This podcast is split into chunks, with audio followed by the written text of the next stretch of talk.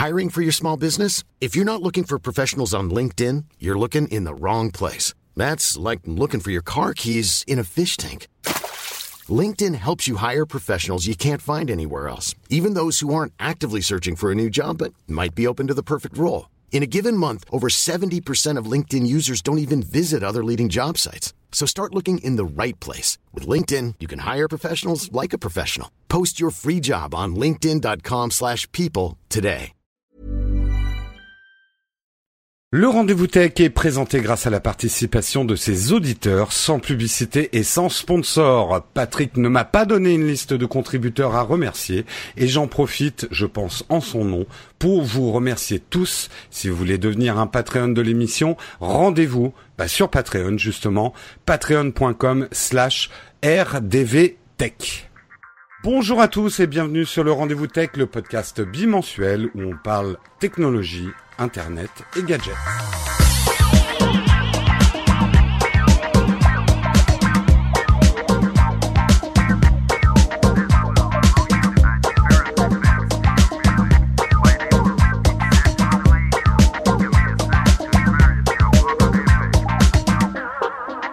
Bonjour à tous, et non, je ne suis pas Patrick, je suis Jérôme Kenborg, je remplace Patrick pour ce numéro. Comme vous en doutez, Patrick étant inimitable, je vais tâcher de faire de mon mieux pour le remplacer, mais à ma façon. Aujourd'hui, pour m'aider dans cette tâche, j'ai deux invités de marque. Ils sont jeunes, ils sont beaux, ils sentent le sable chaud, et c'est des youtubeurs tech, bref, c'est des collègues. Donc, nous avons Léo Techmaker et Guy Hightech. Bonjour à vous, et est-ce que c'est vos noms de famille?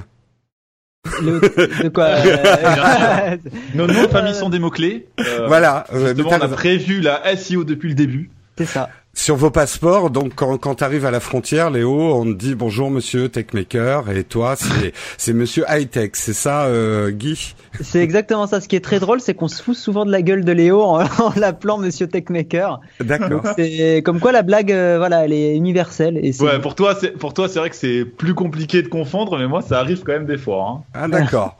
Et alors, Guy, on te connaît un tout petit peu parce que tu as déjà fait un rendez-vous tech. Léo, on te connaît moins. Donc, explique-nous un petit peu qui tu es et ce que tu fais sur YouTube.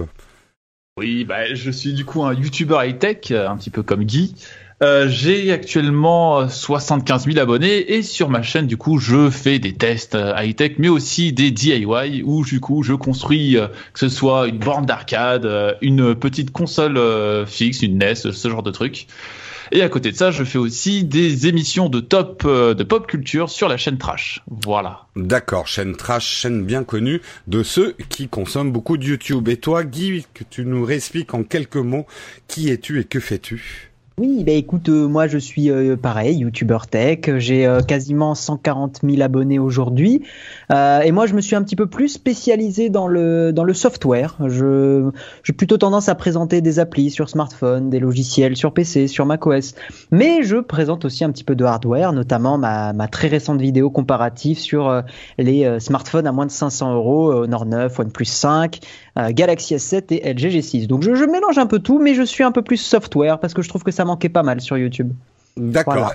Bah écoutez, moi ce que j'ai voulu dans cette émission, parce que c'est vrai que là on fait une émission audio, hein, parce qu'on peut le dire, hein, les podcasteurs qui font de l'audio, ils en branlent pas une par rapport à ceux qui font de la vidéo. Nous on sait ce que c'est que le boulot. Non, je plaisante bien sûr, Euh, mais euh, mais voilà, ça m'a paru intéressant euh, des youtubeurs tech qu'on fasse une petite émission euh, audio Euh, quand Patrick n'est pas là. Les youtubeurs dansent, ça sera un peu le titre de l'émission.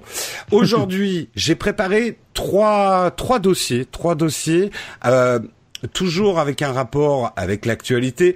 Activité estivale, hein, on peut le dire quand même, la tech, il se passe des choses, mais c'est quand même beaucoup moins fourni euh, que, que dans l'année. Mais c'est ju- justement l'occasion peut-être de prendre un petit peu de recul sur certains sujets. Et le premier sujet que je voulais aborder avec vous, messieurs, si vous êtes d'accord, c'est revenir un petit peu sur ce qui s'est passé autour de T411. Alors, ça a été, ça a commencé à la fin du mois de juin, si je me trompe pas, vers le, enfin, ça a commencé bien avant, hein, ça a commencé en 2015, mais globalement, les événements ont vraiment eu lieu là.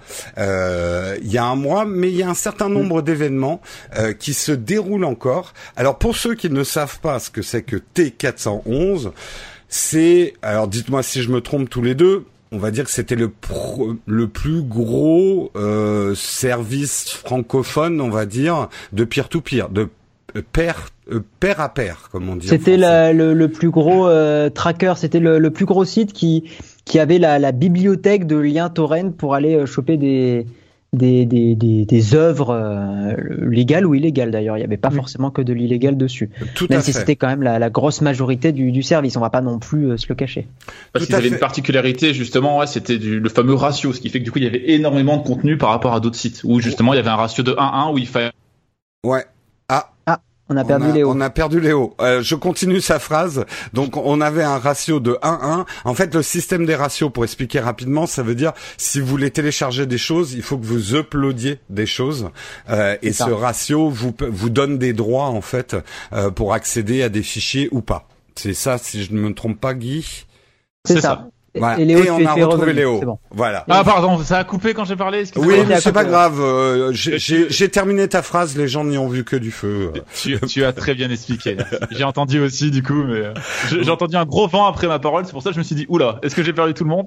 Non, non, c'est nous qui t'avons perdu. Mais euh, tu es tu es pas à ton ton endroit habituel pour enregistrer l'émission aujourd'hui. C'est ça? T'as amené ton matériel en vacances ou... Oui, c'est ça. J'ai amené un peu mon micro de secours. je suis dans une zone sauvage qui s'appelle la Normandie ah ouais, donc tu vas peut-être avoir une connexion de secours aussi. C'est ça, je suis en, 4G, en partage de connexion sur un téléphone. Ah ouais. Ah ouais, effectivement. Bon, bah, on croise les doigts pour que tout se passe bien. Rapidement, euh, l'historique de T411, c'est un site. Alors, à l'origine, c'était un site québécois, Québec Torrent, en 2006, qui est devenu, ah. je pas, ouais, je pas. Mais juste pour savoir pourquoi il s'appelle 411, parce que ça, c'est intéressant. C'est le numéro téléphonique des pages jaunes au Canada, 411. Et c'est pour ça qu'il s'appelle euh, T411. Euh, l'anecdote m'a paru euh, assez intéressante pour vous la raconter. Euh, et depuis, effectivement, euh, pratiquement sa naissance, ils ont toujours eu plus ou moins des démêlés, puisque euh, justement en 2008, ils ont déjà été bloqués au, au Canada, et les choses se sont après lancées sur d'autres pays. En 2014, ils ont été victimes d'une grosse attaque des DDoS, donc une attaque de déni de service. Euh, en 2013, ils ont dépassé les 5 millions de membres, donc on parle quand même d'un très très gros site. Tu parlais tout à l'heure des ratios. Alors effectivement, les ratios, euh, le, premier ratio était 0,75 et il est passé à 1 en 2015, qui a déjà fait un peu des, des levées de boucliers. Mhm. Et euh, le 16 juin 2017, juste avant la fermeture, on comptait plus de 730 000 fichiers torrent répartis en huit catégories de l'audio, de l'e-book, émulation, jeux vidéo, GPS, application, film, vidéo et XXX que je ne vous expliquerai pas. Je pense que ça s'explique de lui-même. On le voit d'ailleurs quand même dans les rubriques que tout ce qui est film et vidéo, c'est quasiment la moitié à lui tout seul, quoi. Euh, viennent ensuite les jeux vidéo et les e-books. Une grosse grosse section sur les e-books et sur l'audio manifestement, donc euh, les euh, les MP3. Alors Juste pour pour euh, pour expliquer ce qui s'est passé depuis le, le 27. Donc le 27, euh, le le site a été fermé à la fois par la police suédoise et sur demande des autorités françaises. Euh, une à peu près six personnes, hein, je crois, ont été arrêtées. Je je crois que c'est ça. Il y avait deux des fondateurs et quatre modérateurs. Euh, le fondateur principal, je crois, si je ne me trompe pas, qu'il est toujours, euh, qu'on le cherche toujours, en tout cas, qu'il n'a pas été arrêté. il a intérêt à bien se cacher, lui. Hein. Euh, ouais, et justement, dans les dans les choses qui m'ont donné envie de faire ce dossier, c'est que d'une manière on va dire que c'est juste une coïncidence, mais en même, au même moment, on attend, on, apprend par exemple que le fondateur de Wawa Mania, qui est aussi une grosse affaire autour du piratage, a été condamné en appel à 13 millions d'euros d'amende. Il avait déjà été condamné euh, pour euh, pour d'autres choses. Euh, lui également est en fuite en Asie euh, et pour l'instant on l'a pas attrapé. Mais ça y est, les amendes ont mis des années, des années à tomber parce que c'est des procédures judiciaires qui prennent évidemment des années, des années puisque sa première condamnation c'était en 2015, lui. Donc euh, ça, c'était il, y a, il y a deux ans. Donc on sent qu'il y a quand même une atmosphère. Soit les dossiers, euh, il y a quelqu'un qui a dit bon les gars, ça suffit de leur courir après. Maintenant, on on leur tombe dessus et euh, et on ferme. Soit après c'est juste d'une une, une, une, conjoncture, mais il y a cette première impression, c'est la première question que je voulais vous poser oui, il y aura toujours des sites de peer-to-peer qui vont s'ouvrir les uns après les autres. C'est un peu le, jeu de la marmotte quand on en enfonce une, il y en a trois qui poussent. Mais est-ce que vous n'avez pas l'impression quand même que ça devient de plus en plus difficile. Euh, moi, je me souviens d'une époque pas si lointaine où il y avait beaucoup plus de serveurs, et là, on a quand même l'impression, au fur et à mesure des années, que les fermetures de gros sites de peer-to-peer se succèdent, et ceux qui émergent sont un peu moins costauds. Euh, ça devient un petit peu plus dispersé, un petit peu plus difficile. Qu'est-ce que vous en pensez? Euh, Léo, vas-y, je t'en prie. Euh, ouais, ben en fait, le truc, c'est qu'étant donné que ces sites-là, ils étaient là depuis quand même un bout de temps, ils ont eu le temps de se sécuriser et vu que justement, je pense pas que ce soit vraiment une coïncidence, hein, le fait que Wowamania et T400, ils sont tous les deux, euh, ça arrive au même moment, parce que en justement en essayant de détruire tous les plus gros, ben, tous ceux qui vont être un peu plus récents, vu qu'ils n'ont pas le temps vraiment d'avoir une base sur laquelle se sécuriser au niveau justement de, de quel serveur, quelle localisation se mettre, ils peuvent très vite attaquer, du coup très vite, ben, justement détruire cette plateforme-là, quoi. Ouais. Moi, je pense que le, truc qui joue aussi beaucoup, c'est que hum, avec l'arrivée des d'une offre légale un petit peu plus costaud aussi. Mm. Euh, je pense à Spotify, je pense à Netflix, même si on est encore au balbutiement. En tout cas pour la vidéo, pour l'audio, Spotify est quand même très bon aujourd'hui, ou même Apple Music euh, ou Google Play Music sont, sont aujourd'hui très bons. Je pense qu'il y a aussi une demande de, de, de piratage entre guillemets moins forte qu'avant. Donc il y a aussi un, un, besoin qui a diminué, un besoin en, en consommation. Moi je sais que j'ai absolument, je crois que j'ai quasiment jamais téléchargé de, de musique euh, sur T411, des albums de musique, j'en ai quasiment jamais téléchargé parce que Spotify me suffisait amplement. Et quand j'avais quelques albums vraiment euh, que je n'arrivais pas à trouver, bah, en général, je les achetais. Parce que bon, c'était souvent des, des, tout petits artistes, des choses comme ça. Donc, c'est là où je pense aussi, c'est ce qui explique aussi le fait qu'il y ait de moins en moins de plateformes qui, qui, qui émergent, parce qu'il y a déjà une, une grosse partie du contenu euh, multimédia qui n'est où le, besoin est moins fort. Il y a vraiment que sur les séries et sur les films où le besoin est encore présent. Euh, mais ouais, ça, je pense que ça a beaucoup joué aussi. Ce que tu nous dis en gros, c'est que l'offre légale est la vraie solution à ces problèmes de piratage. Ah oui, ça de toute façon hmm. depuis le début, on le dit, hein, et tous les experts le disent que c'est l'offre légale qui résoudra la chose. Euh, et il s'avère que je pense que ça joue dans le fait, comme j'ai dit, qu'il y a, y a comment dire qu'il y a de moins en moins de, de, sites comme ça qui, qui ont le besoin de, de, renaître quoi. ouais, après quand on voit quand même le nombre, la demande est extrêmement forte et je suis pas persuadé qu'elle diminue, mais effectivement certains trouvent peut-être des solutions dans une offre légale qui disons-le bien, l'offre légale n'est pertinente qu'à partir du moment où ça devient plus pratique. Euh, parce que moi, c'est un argument que je donne souvent. Le piratage, on en parle et on va en parler pour les motifs économiques mais il y a aussi le côté pratique. Et que Spotify, son vrai succès, c'est d'avoir rendu l'accès à la musique payante plus simple que l'accès à la musique entre guillemets gratuite ou piratée. Bien sûr. Euh, par son interface, par la disponibilité et ce et, le coût aussi mine de mine de rien des choses. Donc on ne peut combattre avec l'offre légale le piratage qu'en offrant mieux que le piratage. Et que Netflix, une des raisons de son succès ou d'autres d'autres euh, d'autres offres de streaming audiovisuel, c'est parce que on a les sous-titres qui sont automatiquement calés.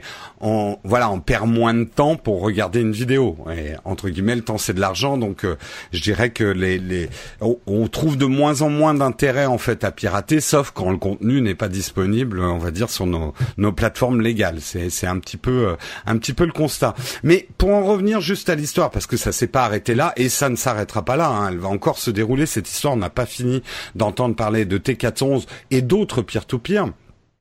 Il y a eu quand même des euh, des, des choses euh, à la fois amusantes, tristes ou tragiques. Effectivement, il y a eu l'assassin qui fait partie euh, des, des personnes qui ont monté le dossier, hein, qui ont aidé à monter le dossier contre T411, qui brandit aujourd'hui la menace en disant on n'a pas encore pris de décision, mais c'est pas exclu qu'on attaque aussi les utilisateurs.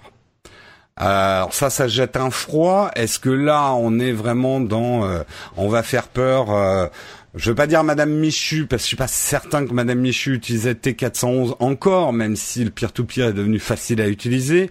Mais est-ce que vous pensez que ce genre de de d'épouvantail, c'est un petit peu pour faire peur, on va dire aux, pirates du dimanche, quoi. celui qui connaît pas grand chose et qui se dit oh, la SACEM, ils vont ils vont pouvoir porter plainte contre moi, ou est-ce mm. que vous pensez que c'est sérieux comme euh, comme plainte? C'est clairement juste de la peur, je pense, dans le sens où déjà ils pourraient pas retracer tout le monde en premier lieu, et puis surtout euh, derrière, ce serait très compliqué justement d'estimer chaque peine pour chaque personne. Donc c'est vraiment pour faire peur aux, aux, euh, enfin, aux pirates du dimanche, comme tu le dis justement. Oui, pas qu'ils justement ils trouvent un nouveau site sur lequel télécharger du nouveau contenu, qu'ils disent ah il y a T415 B, il y a des menaces comme quoi que nous aussi on peut avoir des problèmes. Bon, je vais faire attention. Mais c'est plus dans ce sens-là. Je pense qu'il y a très peu de chances que derrière il y a des vraiment. Euh, je pense que des grosses attaques. C'est ça, ça, Coûte, ça doit certainement coûter plus cher en avocat de de faire la liste de tous les gens, de les attaquer un par un, euh, que de que la, la somme au final, quoi. Parce que même si le, la somme peut se chiffrer en potentiellement en milliers d'euros. Euh, honnêtement, un avocat sur 2-3 ans de procédure, ça coûte une blinde. Donc euh, je j'y crois pas trop. J'y pense qu'il y a. Quoi. Ouais, après, après ils peuvent en prendre quelques-uns pour faire exemple. Hein. Ça c'est déjà vu, ça c'est déjà fait. Donc euh, moi, ce que je dirais juste, c'est que ok, je suis d'accord avec vous, c'est un épouvantail et ils nous ont déjà fait le coup. Et à mon avis, ils n'auront pas jusqu'au bout de la procédure.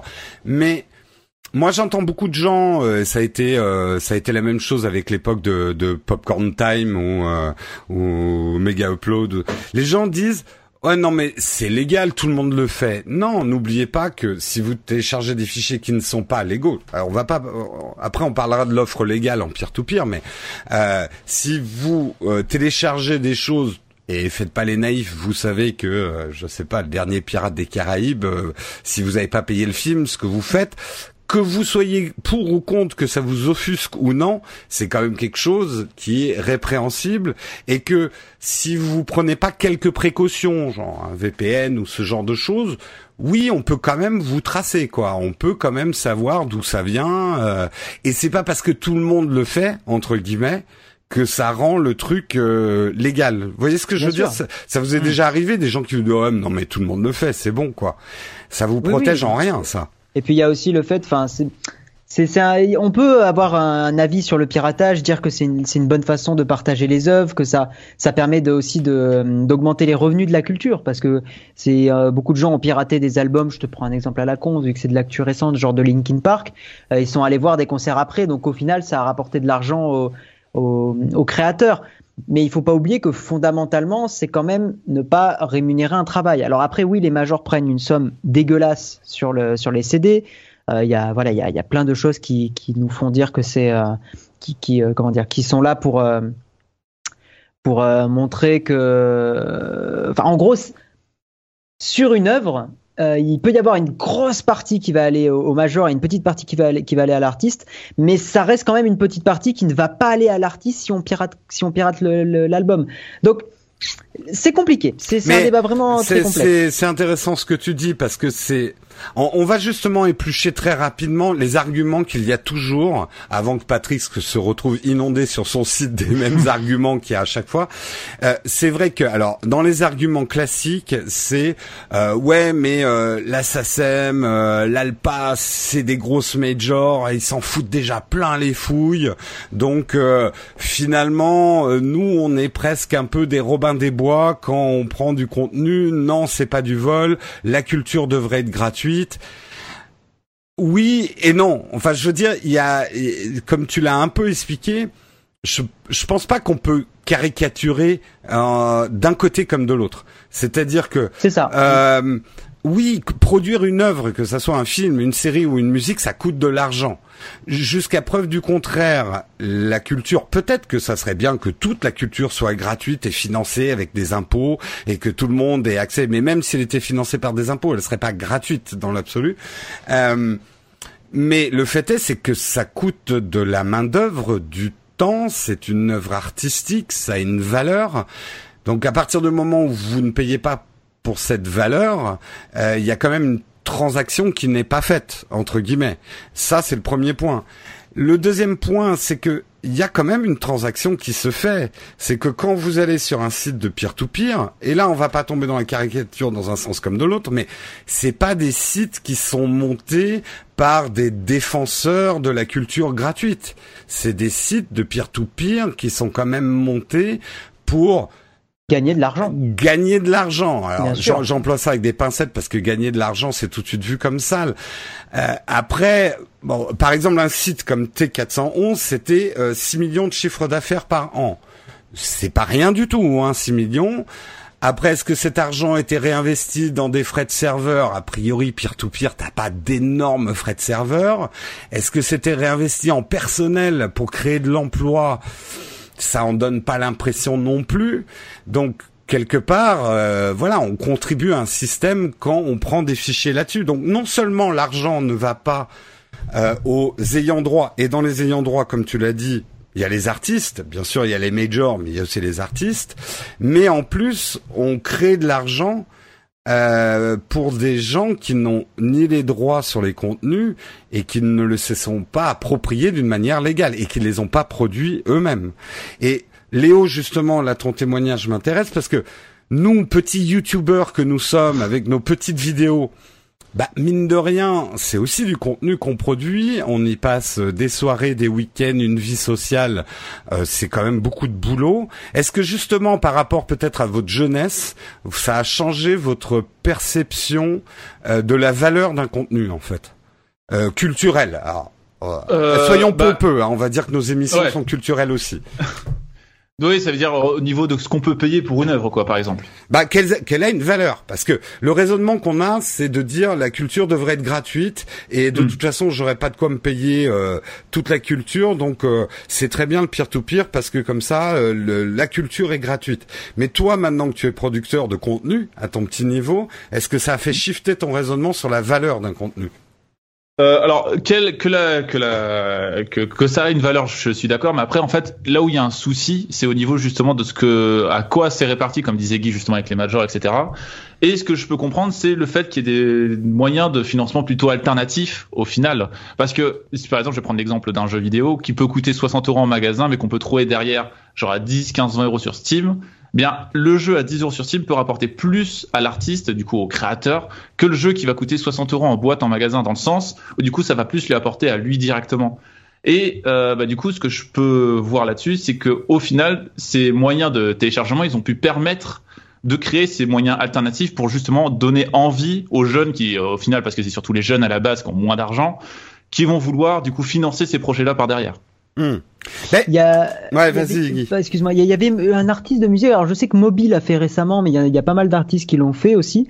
Euh, c'était de mettre certains de ses albums avec un, un versement libre, enfin un achat mm. euh, libre, c'est-à-dire est-ce qu'on pouvait choisir de, de, ne rien mettre et de le télécharger gratuitement ou de euh, mettre une certaine somme. Et il me semble que ça avait été en général des succès hein, euh, d'un point de vue financier. Hein. oui, mais je vais faire l'avocat du diable hein, parce qu'il y a toujours deux côtés sur ces histoires. Ceux qui l'ont fait, que ça soit effectivement Moby ou Radiohead, c'est des gens, c'est des gens qui ont un énormément de succès, deux qui ont gagné beaucoup d'argent à l'époque du disque où on achetait les œuvres. Euh, alors bien sûr, le piratage date pas d'hier. Hein. Moi aussi, j'enregistrais des cassettes audio, euh, de, je faisais des copies de CD pour mes potes avec des cassettes audio, etc. Mais on parle d'une autre ampleur euh, du, du, du, piratage. Donc oui, c'est faisable quand tu as déjà atteint un certain niveau de notoriété. Est-ce qu'aujourd'hui un artiste qui démarre et qui ne pourrait pas gagner d'argent parce que ses titres n'en rapporteraient pas, euh, ou s'il se lance et il dit vous donnez ce que vous voulez, comment il va faire pour tenir, on va dire les les trois à cinq ans qu'il va lui falloir pour euh, pour atteindre une certaine notoriété et éventuellement en vivre? Euh, de même, vous, c'est pour ça que je pose la question à des jeunes mhm. youtubeurs. Si de, parce que moi, c'est un argument qu'on me donne souvent en me disant, mais pourquoi tes émissions, tu les mets pas en vidéo en peer-to-peer? Euh, Bah ouais, mais moi, j'essaye de vivre de mes créations, de mon travail. Euh, si j'avais atteint une certaine notoriété et que je serais à l'aise, peut-être que ça serait facile pour moi de dire ouais, je vous les mets en gratuit, en peer-to-peer. De toute façon, c'est pas ça qui va changer la donne. Mais aujourd'hui, ça serait délicat pour moi. Ça m'a coûté du temps, ça m'a coûté du travail, ça m'a coûté de l'argent, euh, puisque c'est la même chose, tout ça. Donc euh, euh, voilà, moi ça m'a amené à voir un petit peu différemment, de passer du côté euh, créateur de contenu, euh, de me dire ouais tout ça c'est du boulot quand même. Il faut qu'il y ait un business model quelque part. Et ces business models où les gens ont dit vous donnez ce que vous voulez ou vous donnez, on le sait très bien que ça remplace pas quand même des modèles de vente. Aujourd'hui, on en parlera tout à l'heure dans un article, on dit oui, mais les gens n'ont... Euh, si, on leur enlève la publicité, qui payent plus les journaux, les gens ils peuvent aussi euh, s'abonner. On s'aperçoit que c'est pas vrai. Et on parle toujours de l'étudiant pauvre. C'est toujours le débat qui revient. l'étudiant pauvre. Le pauvre, il est, il est toujours pauvre, l'étudiant. Et on dit euh, oui, mais c'est le seul moyen qu'il a d'accéder à la culture. Euh, c'est en partie vrai, et c'est vrai qu'aujourd'hui, si on a un accès aussi énorme à la culture, on peut remercier le peer-to-peer, je le dis honnêtement, et, le, piratage, ça donne accès à des, des œuvres incroyables, des œuvres inconnues, et de toute façon, c'est un argent que le l'étudiant jeune n'aurait pas dépensé. Ça aussi, c'est l'argument voilà, qu'on donne toujours. Il l'aurait pas dépensé de toute façon parce qu'il n'aurait pas eu les moyens, et ça lui donne les mais si je fais l'avocat du diable, je dire, il y a eu des étudiants autrefois, euh, on payait, bon, ça nous arrivait de voler dans les bureaux de tabac des magazines, hein, on va pas se mentir non plus, mais je, je veux dire, est-ce que c'est vraiment vrai cet argument? C'est-à-dire que est-ce qu'il y a que des étudiants pauvres qui profitent de ça, ou est-ce qu'il y a des gens qui autrefois achetaient des CD, autrefois se payaient des films, des DVD, euh, est-ce qu'aujourd'hui, ils n'ont pas trouvé un moyen de payer moins cher leur accès à la culture? Et là, on en retombe ah. sur le fait que, euh, excuse-moi Léo, juste on, en, retombe sur le fait que c'est parce que c'est plus simple de pirater que euh, de, mm. payer une offre, une offre légale et, correcte, quoi. Et encore, ça, ça a changé justement, par exemple, payer un Spotify. Mais si on revient sur l'exemple du CD, pirater justement un, un, titre, ça sera bien plus simple que d'acheter le single, de devoir avoir le lecteur CD pour pouvoir le lire, de devoir se bader avec le lecteur CD, etc. On est reçu un système de pratique que justement, en tant que jeune, par exemple, moi tout ça, je j'ai pas ce matériel-là. Donc au final, euh, si ça me prend plus de compl enfin si c'est beaucoup plus compliqué d'avoir l'offre légale, bah évidemment, du coup, je vais plus aller vers l'offre euh, moins légal. Après, euh, Jérôme, je pense qu'effectivement, il, peut y avoir un côté radin, mais je pense pas que ça soit la, majorité. Hmm. Ah, je suis, en fait, je suis d'accord. Je fais l'avocat du diable. Moi, je pense que c'est surtout le niveau pratique. En tout cas, arrivé à un certain âge. Laissons l'étudiant pauvre être pauvre et il n'a pas accès à la culture. Mais je pense qu'arrivé à un certain âge, si on nous donne des offres légales performantes, plus rapides que euh, que l'offre illégale. Euh, moi, je le vois. Ce qui s'est passé avec les MP3 pour moi, et tu disais la même chose, Guy. Je ne pirate plus de musique depuis très très longtemps. Et maintenant que j'ai Netflix et Amazon Prime, pour ce qui est des films et des séries, c'est vraiment quand le truc il est pas disponible sur euh, sur Netflix ou, ou ou une offre légale. Mm. Après, le problème, c'est que on est encore très loin de la licence globale qui donnerait accès à tout pour aller, disons, 20-30 euros par mois. C'est ce vers quoi on devrait tendre le jour où ils arriveront vraiment à la licence, licence globale. Je pense que ça sera vraiment la fin du piratage. Je sais pas ce que vous en pensez. Est-ce que oui, le jour où il y aura une licence globale qui nous permettra d'avoir accès à tout pour 20 à 30 euros, euh, est-ce que ça sera vraiment la fin du piratage, à votre avis? Bah, bah, si tu regardes la musique, ça a énormément baissé depuis que Spotify a un catalogue euh, gigantesque. Il y a presque tout sur Spotify ou sur Deezer même. Alors que bah, sur du Netflix, effectivement, il manque tous les films. Je crois que c'est trois ans minimum pour qu'un film se retrouve sur Netflix. En tout cas, en France, oui. En France, voilà, et du coup, bah, ça pose énormément de problèmes, c'est pour ça que ça a pas baissé tant que ça. Ça a baissé avec les arrivées de ces offres de streaming, mais pas tant que ça, dans le sens où bah, t'as pas accès aux films récents. Mm. Là où sur Spotify, t'as accès à l'album qui est sorti la veille. Ouais, Je pense qu'une licence, Mhm. ouais, une, une licence globale à, à 30 euros ou alors de la location ponctuelle à 50 centimes ou 1 euro le, le film. Euh, je pense que ça fonctionnerait et qu'il y aurait Ça- vraiment très très très peu de piratage. Genre une location à 50 centimes, je pense que les gens vraiment euh, pirateraient quasiment pas pour 50 Le- centimes si vraiment ça marche bien, hein, bien sûr. La location ponctuelle, je suis moins sûr, tu vois, parce qu'il y a des- déjà des trucs qui existent de ça, de location ponctuelle. Même sur YouTube, hein, tu peux Ouais, acheter. mais c'est mal foutu, mec. Enfin, tu t'as déjà Ben, vu genre sur c'est mal foutu ou c'est trop cher C'est- Les deux, les deux. souvent. Les deux, parce que déjà, moi, le fait, en fait, je pense qu'une offre, tu vois, qui coûte 20-30 euros par mois, et c'est bien plus intéressante que si t'achètes chaque truc même 10 centimes, dans le sens Ouais, mais- où t'as l'impression de payer une fois, et après t'as, tu te sens libre. Alors que Ouais, là, mais- tu dis, ah, est-ce que je me limite, même si c'est que 10 centimes, le fait de payer 10 centimes est plus contraignant que de payer 20 euros et de tout avoir, tu vois. Là, tu prends pas assez de recul parce que nous, on est dans une, euh, on est vraiment, nous, on est des gros consommateurs de, de contenu.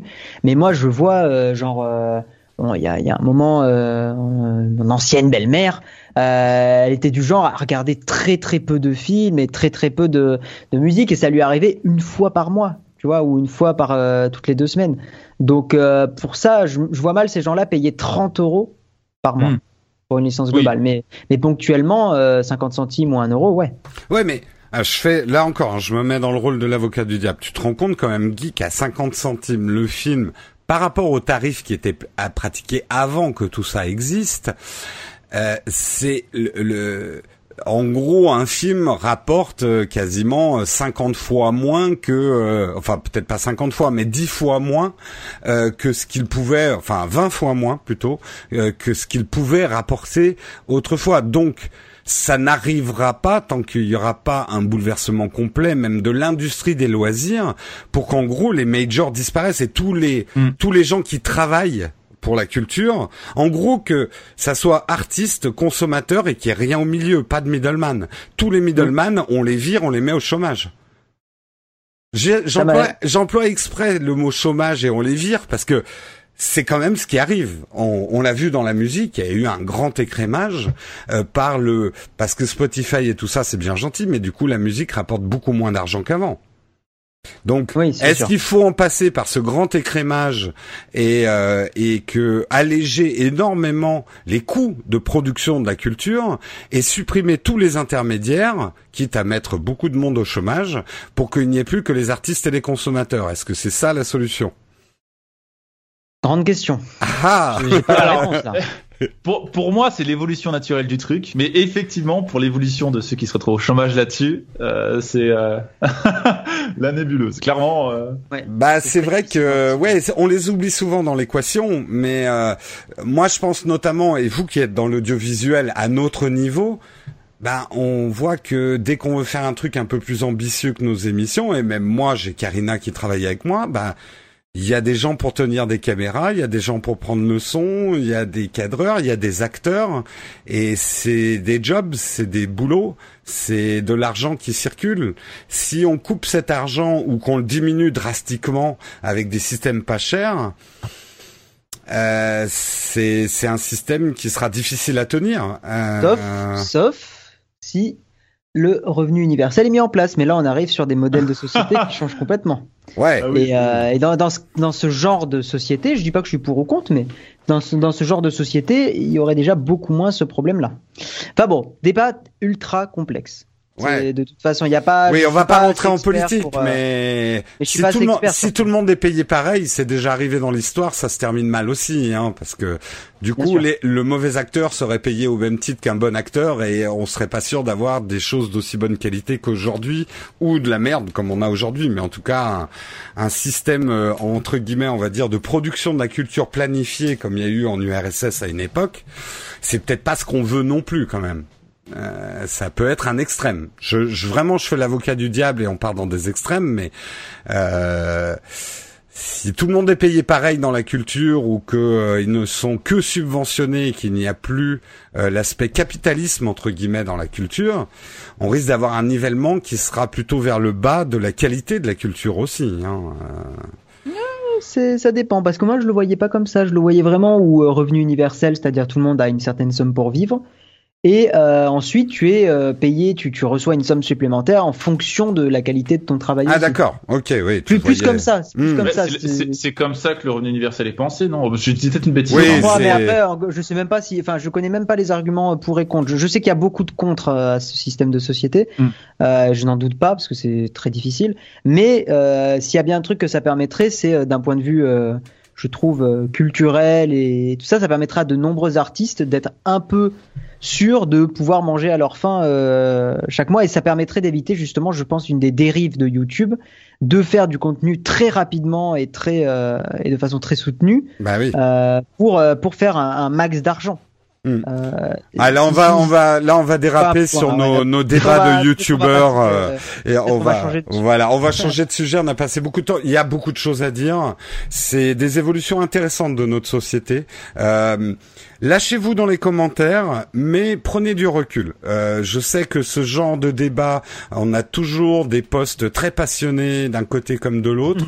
Euh, ce qui est intéressant dans ce genre de truc, c'est prendre du recul et essayer de considérer tous les partis euh, et de pas les caricaturer. C'est vrai qu'on a vraiment vite fait dans ce genre de débat de tomber dans des caricatures, soit du vilain pirate, soit du défenseur de la liberté euh, culturelle et de la gratuité, soit des vilaines majors euh, avec des artistes qui sont euh, limite des esclaves fouettés.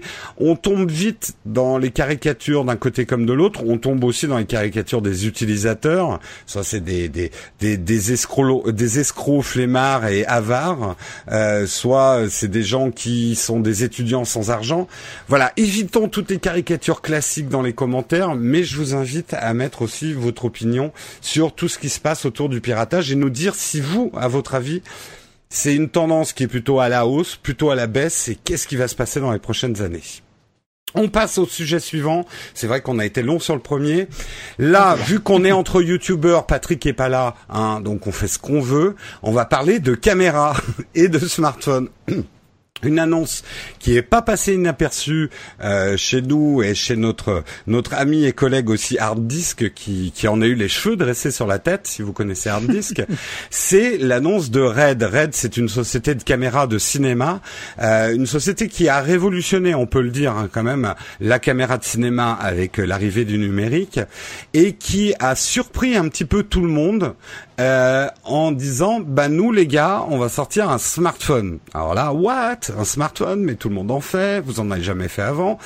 Et là les mecs de Red avec quelque chose quand même d'assez énigmatique parce qu'ils n'ont pas donné beaucoup de précision on dit oui mais euh, non seulement ça sera un smartphone mais il va être 3D holographique multidimensionnel et modulaire. Et il fera le café. et il fera le café Beaucoup euh, de promesses. hein. Beaucoup, beaucoup, beaucoup de Ouais. promesses. Alors, c'est dans la tradition de Red, et ça, effectivement, notre notre collègue Hardist nous l'explique, c'est dans leur communication. Néanmoins, si vous avez regardé la vidéo, je vous invite à aller regarder les vidéos de Marcus Brownlee ou celle de Hard Disk sur le sujet de cette caméra. On peut décrypter un petit peu ce qu'il risque de faire, et c'est quand même vachement intéressant. On n'arrête pas de vous le dire, nous youtubeurs, que les smartphones deviennent des, c'est vraiment pas des caméras ridicules. Euh, et en s'éclairant bien, on peut tout à fait faire de la production de qualité avec des smartphones aujourd'hui.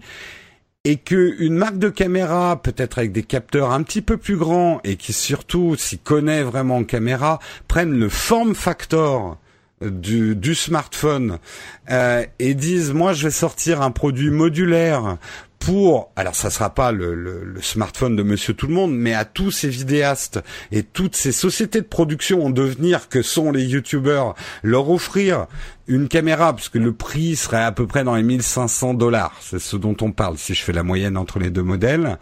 Donc c'est là où je dis un smartphone hyper cher mais pour une caméra c'est pas si cher que ça et qui serait modulaire surtout, qui pourrait euh, sur laquelle on pourrait clipser des modules pour devenir une unité de production de plus en plus grande.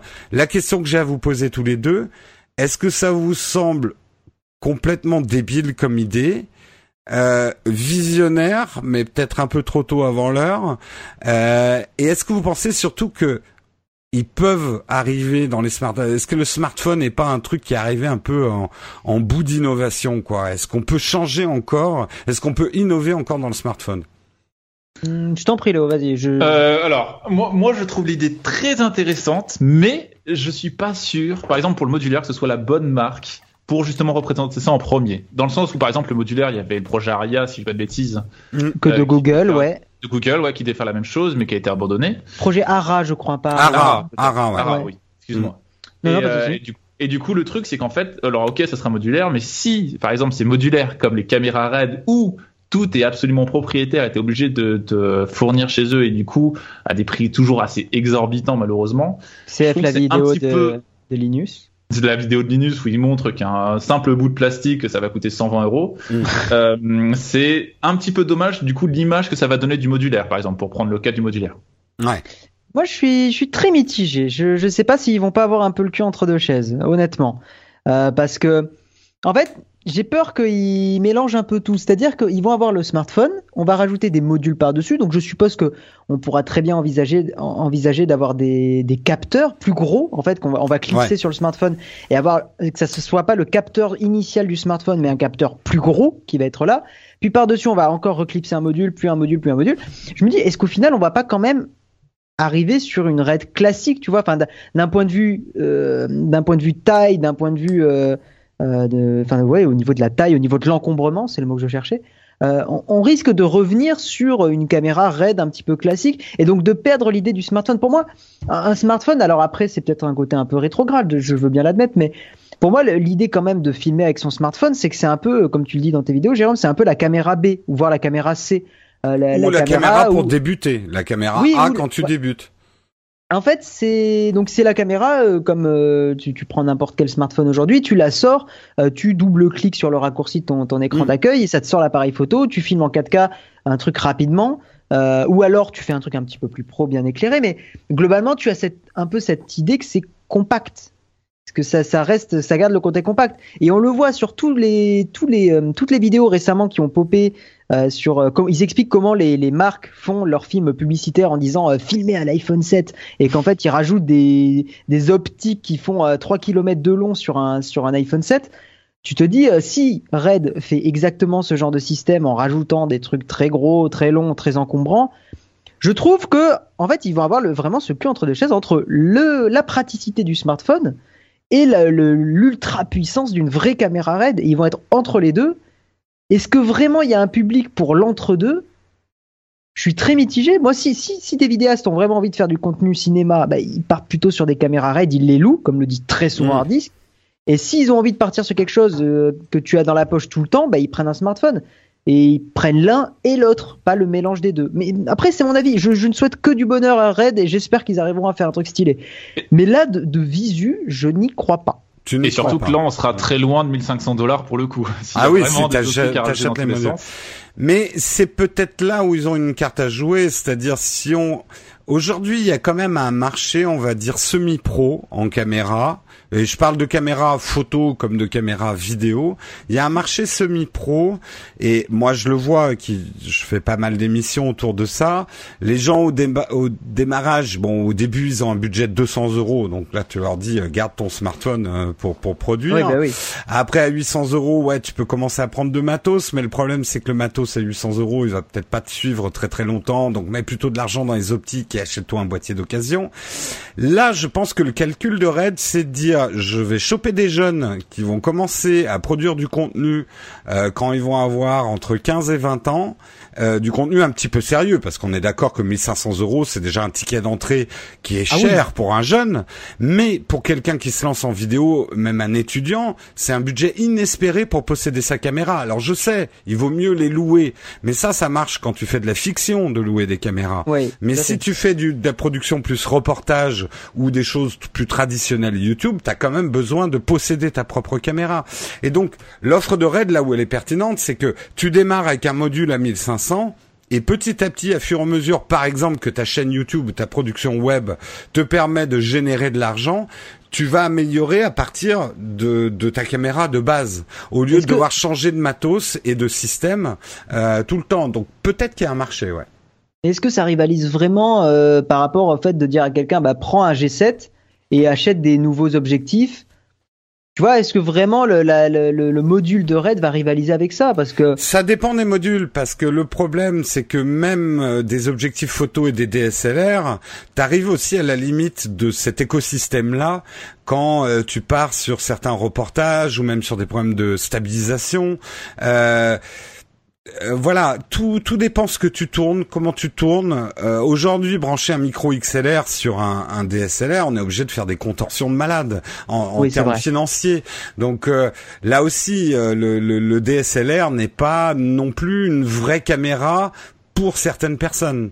Euh, donc, euh, à voir, à voir. Moi, il y a un autre article dont je voulais parler, mais je vais aller très vite, sinon on est très long. Je pense qu'il y a une marge d'innovation. C'est vrai qu'aujourd'hui, on est d'accord pour dire que les smartphones sont chiants.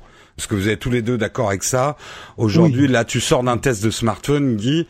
Bon, on a des choses à raconter, mais globalement, les innovations, même au niveau photo et vidéo, sont hyper maigres, quoi. Ah oui, j'attends le nouveau Yotaphone 2 euh, avec un, écran derrière qui tente un truc. Oui, clairement. Hein. Je, je suis triste du milieu du smartphone aujourd'hui. Je trouve ça terne et à mourir. Oui, et puis les innovations se sont fait massacrer. Enfin, ceux qui ont essayé d'apporter quelque chose de nouveau, généralement, ça marche pas, quoi. Le, le, le consommateur est assez conservateur sur ce que doit être un smartphone aujourd'hui.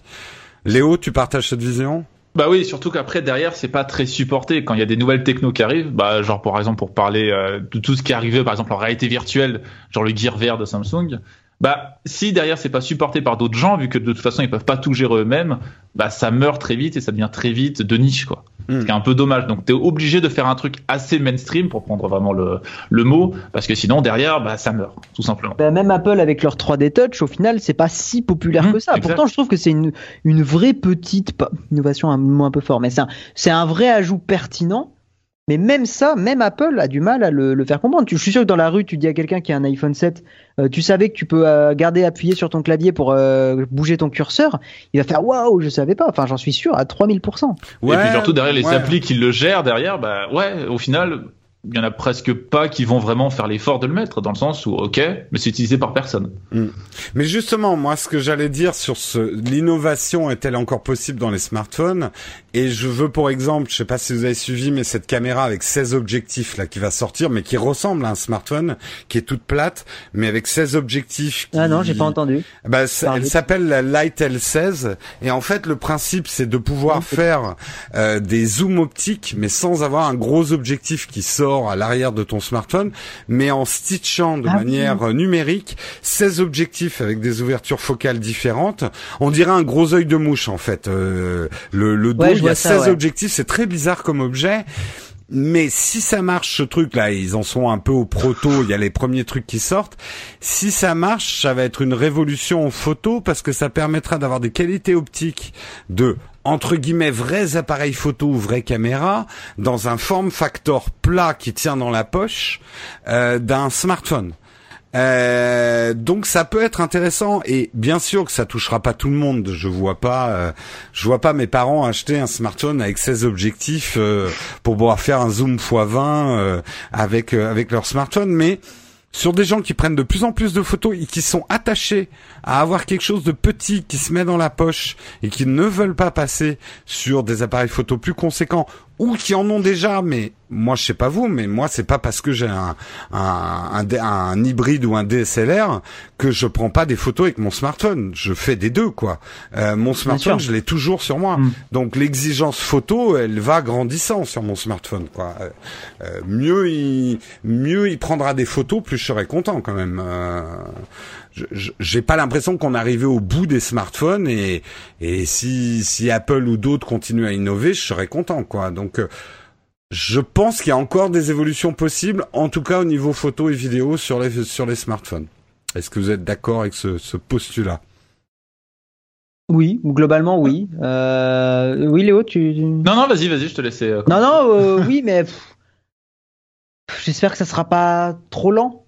C'est très lent, je trouve, euh, en ce moment. C'est bah, compliqué toujours de sortir euh, à chaque fois des mœurs parce que si tu brusques trop vite les gens, bah c'est toujours la même chose quoi c'est que bah ça va pas intéresser tout le monde et bah au final il y aura pas vraiment le support derrière et ça va ouais, comme les les, les motomods de Motorola qui étaient une super idée et qui au final sont pas tant suivis que ça et c'est dommage tous les téléphones modulaires si les s'il y avait vraiment des téléphones modulaires ouverts où n'importe quel constructeur pouvait faire ce qu'il voulait Mais ce serait incroyable. Comme les PC, quoi. Ouais, mais tant, tant, que Samsung ou Apple ne fera pas du modulaire, ça prendra pas, d'après vous. C'est ça, bah, ah c'est ça le problème. Quoi. C'est, c'est le fait de se fermer comme ça, et toujours le même souci, qui est deux constructeurs qui sont très fermés, qui fait que du coup c'est très compliqué de vouloir sortir des euh, de, de, des normes, quoi, tout simplement. Ok, eh bien écoute, on va passer au écoutez, on va passer au troisième sujet. Là aussi, on va parler d'innovation puisque la grande surprise de la semaine dernière, c'était d'apprendre que les Google Glass, souvenez-vous, 2013, euh, les Google Glass avaient enthousiasmé toute une partie de la technosphère. Euh, certains étaient déjà refroidis aussi à l'époque, mais bon, on va parler des enthousiastes.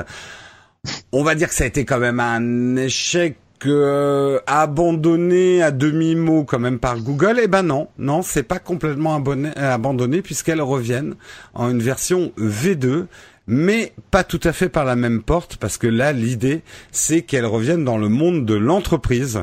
Donc euh, c'est Google Glass V2 avec un meilleur processeur, meilleure batterie, euh, euh, je crois qu'elles sont plus légères si je me trompe pas, reviendraient dans le monde de l'entreprise. Alors première question parce que c'est un dossier un peu sur la réalité augmentée. Est-ce que vous pensez que ça aurait dû naître pour l'entreprise et que l'erreur c'était de penser que le grand public avait besoin de réalité augmentée en 2013 ah, moi, oui, je pense que clairement, c'est un excellent choix de partir sur du business to mm. business. clairement, je trouve. D'ailleurs, ça m'a, ça m'a pas frappé euh, quand, quand il y avait eu les premières Google Glass en 2013. Enfin, ça m'était pas venu à l'esprit, mais avec un petit peu de recul et en y réfléchissant maintenant, oui, c'est plutôt une bonne idée de le faire pour du, pour des entreprises, parce qu'en fait, l'avantage dans les entreprises, c'est que tu perds un petit peu toutes les problématiques de vie privée que tu peux avoir dans, dans la rue. Quand tu es dans une usine, quand tu es dans, quand es dans la vie de ton entreprise, euh, avoir des lunettes sur lesquelles on peut t'indiquer, euh, bah tiens, tel outil, euh, il est adapté pour tel vis, je, prends un exemple à la con. Mais là, tu vas, tu auras plus ces problématiques de, de vie privée. En tout cas, tu auras pas, tu en auras beaucoup moins. Euh, alors que dans la rue, quand tu portais les Google Glass, c'est potentiellement tu pouvais euh, prendre en photo n'importe qui. Euh, donc et les gens sont, les gens disent je n'ai rien à cacher, mais que, savoir qu'on puisse les prendre en photo quand même à n'importe quel moment de, leur journée, mm. ça reste gênant. Donc voilà, non, c'est une très bonne idée. Le business to business, je pense, est un bien meilleur choix, clairement. Et puis surtout, ça va permettre à évoluer derrière si derrière il y a une V3, une V4, une V5, que là ça revienne pour le public parce qu'effectivement la grosse erreur, c'est d'avoir montré ça en tant que public et pas en tant qu'entreprise au début. Parce que je pense qu'il y a vraiment un vrai avenir dans la réalité augmentée, enfin toutes ces réalités virtuelles augmentées et mixées. Mais le truc, c'est qu'effectivement montrer ça tout de suite pour le grand public, eh bien, vu qu'il n'y a pas vraiment de, preuves concrètes que c'est vraiment euh, cool, bah ça peut aussi encore une fois bah, décourager certains, clairement. Et le fait que ce soit pour l'entreprise où là, il y a des cas concrets pourquoi ça peut être très utile, bah, du coup, de faire évoluer la technologie. Et on continue là justement sur, tu, nous disais Léo, toi t'y crois la réalité augmentée bah, j'ai l'impression qu'il y en a d'autres qui croient et peut-être pas ceux qu'on attendait parce qu'on n'arrêtait pas de dire Apple a énormément de retard en réalité augmentée par rapport à Google, par rapport à Microsoft. Et là, je me, si je me réfère à un article de The Verge euh, qui dit Apple, euh, le, la réalité augmentée d'Apple est plus proche de la réalité que celle de Google. Et je ne sais pas si vous avez vu cette démo. Euh, Patrick en a parlé euh, il y a deux rendez-vous tech.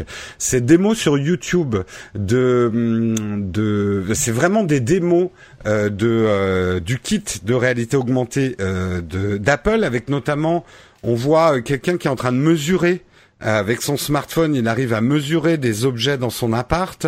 Euh, il y a un portail virtuel qui se crée dans la rue.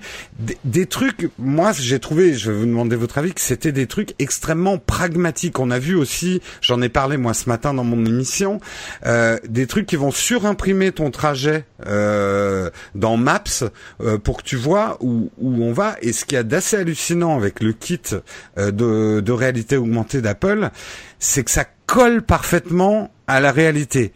Euh, autant des trucs qu'on a vus avec HoloLens ou, ou d'autres trucs, le projet euh, Tango chez, euh, chez Google, etc. J'ai trouvé que ça marche, mais quand t'as un dinosaure sur la table, il, il, bouge un peu sur la table, tu vois, il n'est pas super bien calé sur la réalité.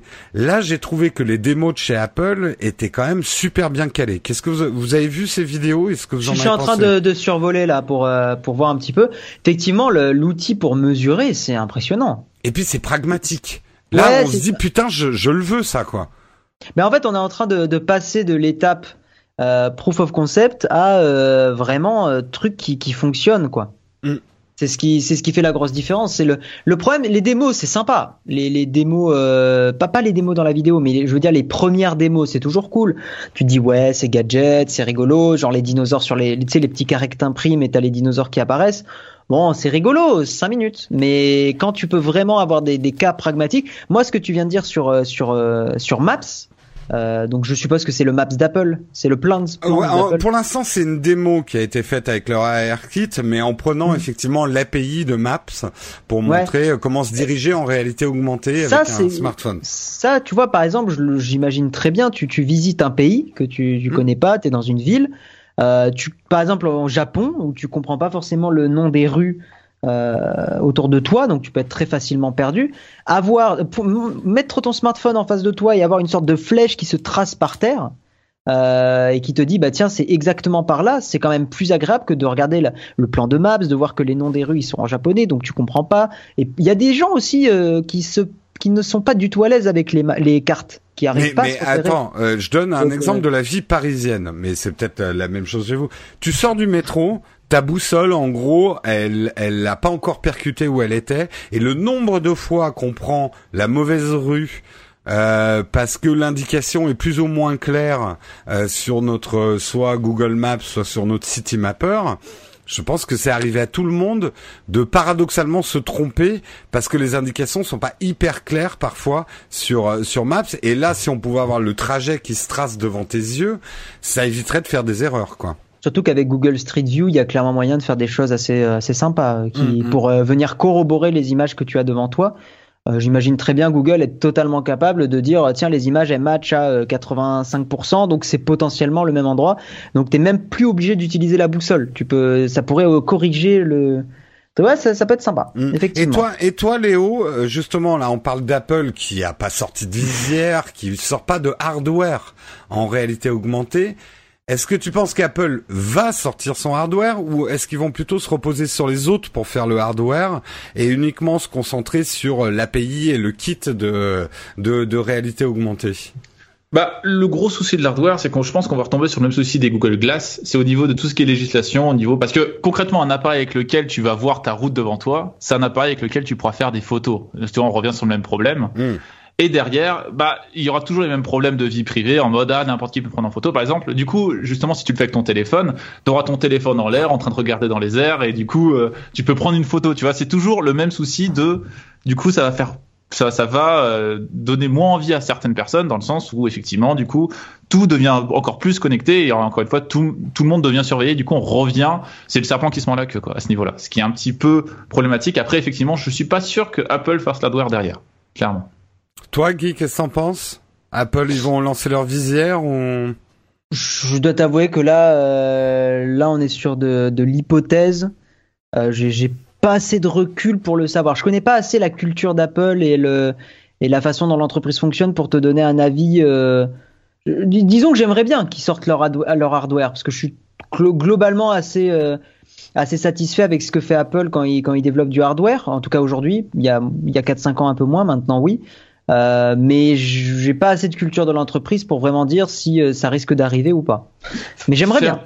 Faire du produit de niche, c'est pas trop leur truc quand même, quoi, en général. Soit c'est des, tu vois, c'est des PC. Ouais, mais là, on est en train de dire, on est en train de dire que la réalité, la réalité augmentée a un potentiel de devenir mainstream. Quand on parle d'applications qui te permettent de te repérer, de mesurer des choses dans ton appartement et tout ça,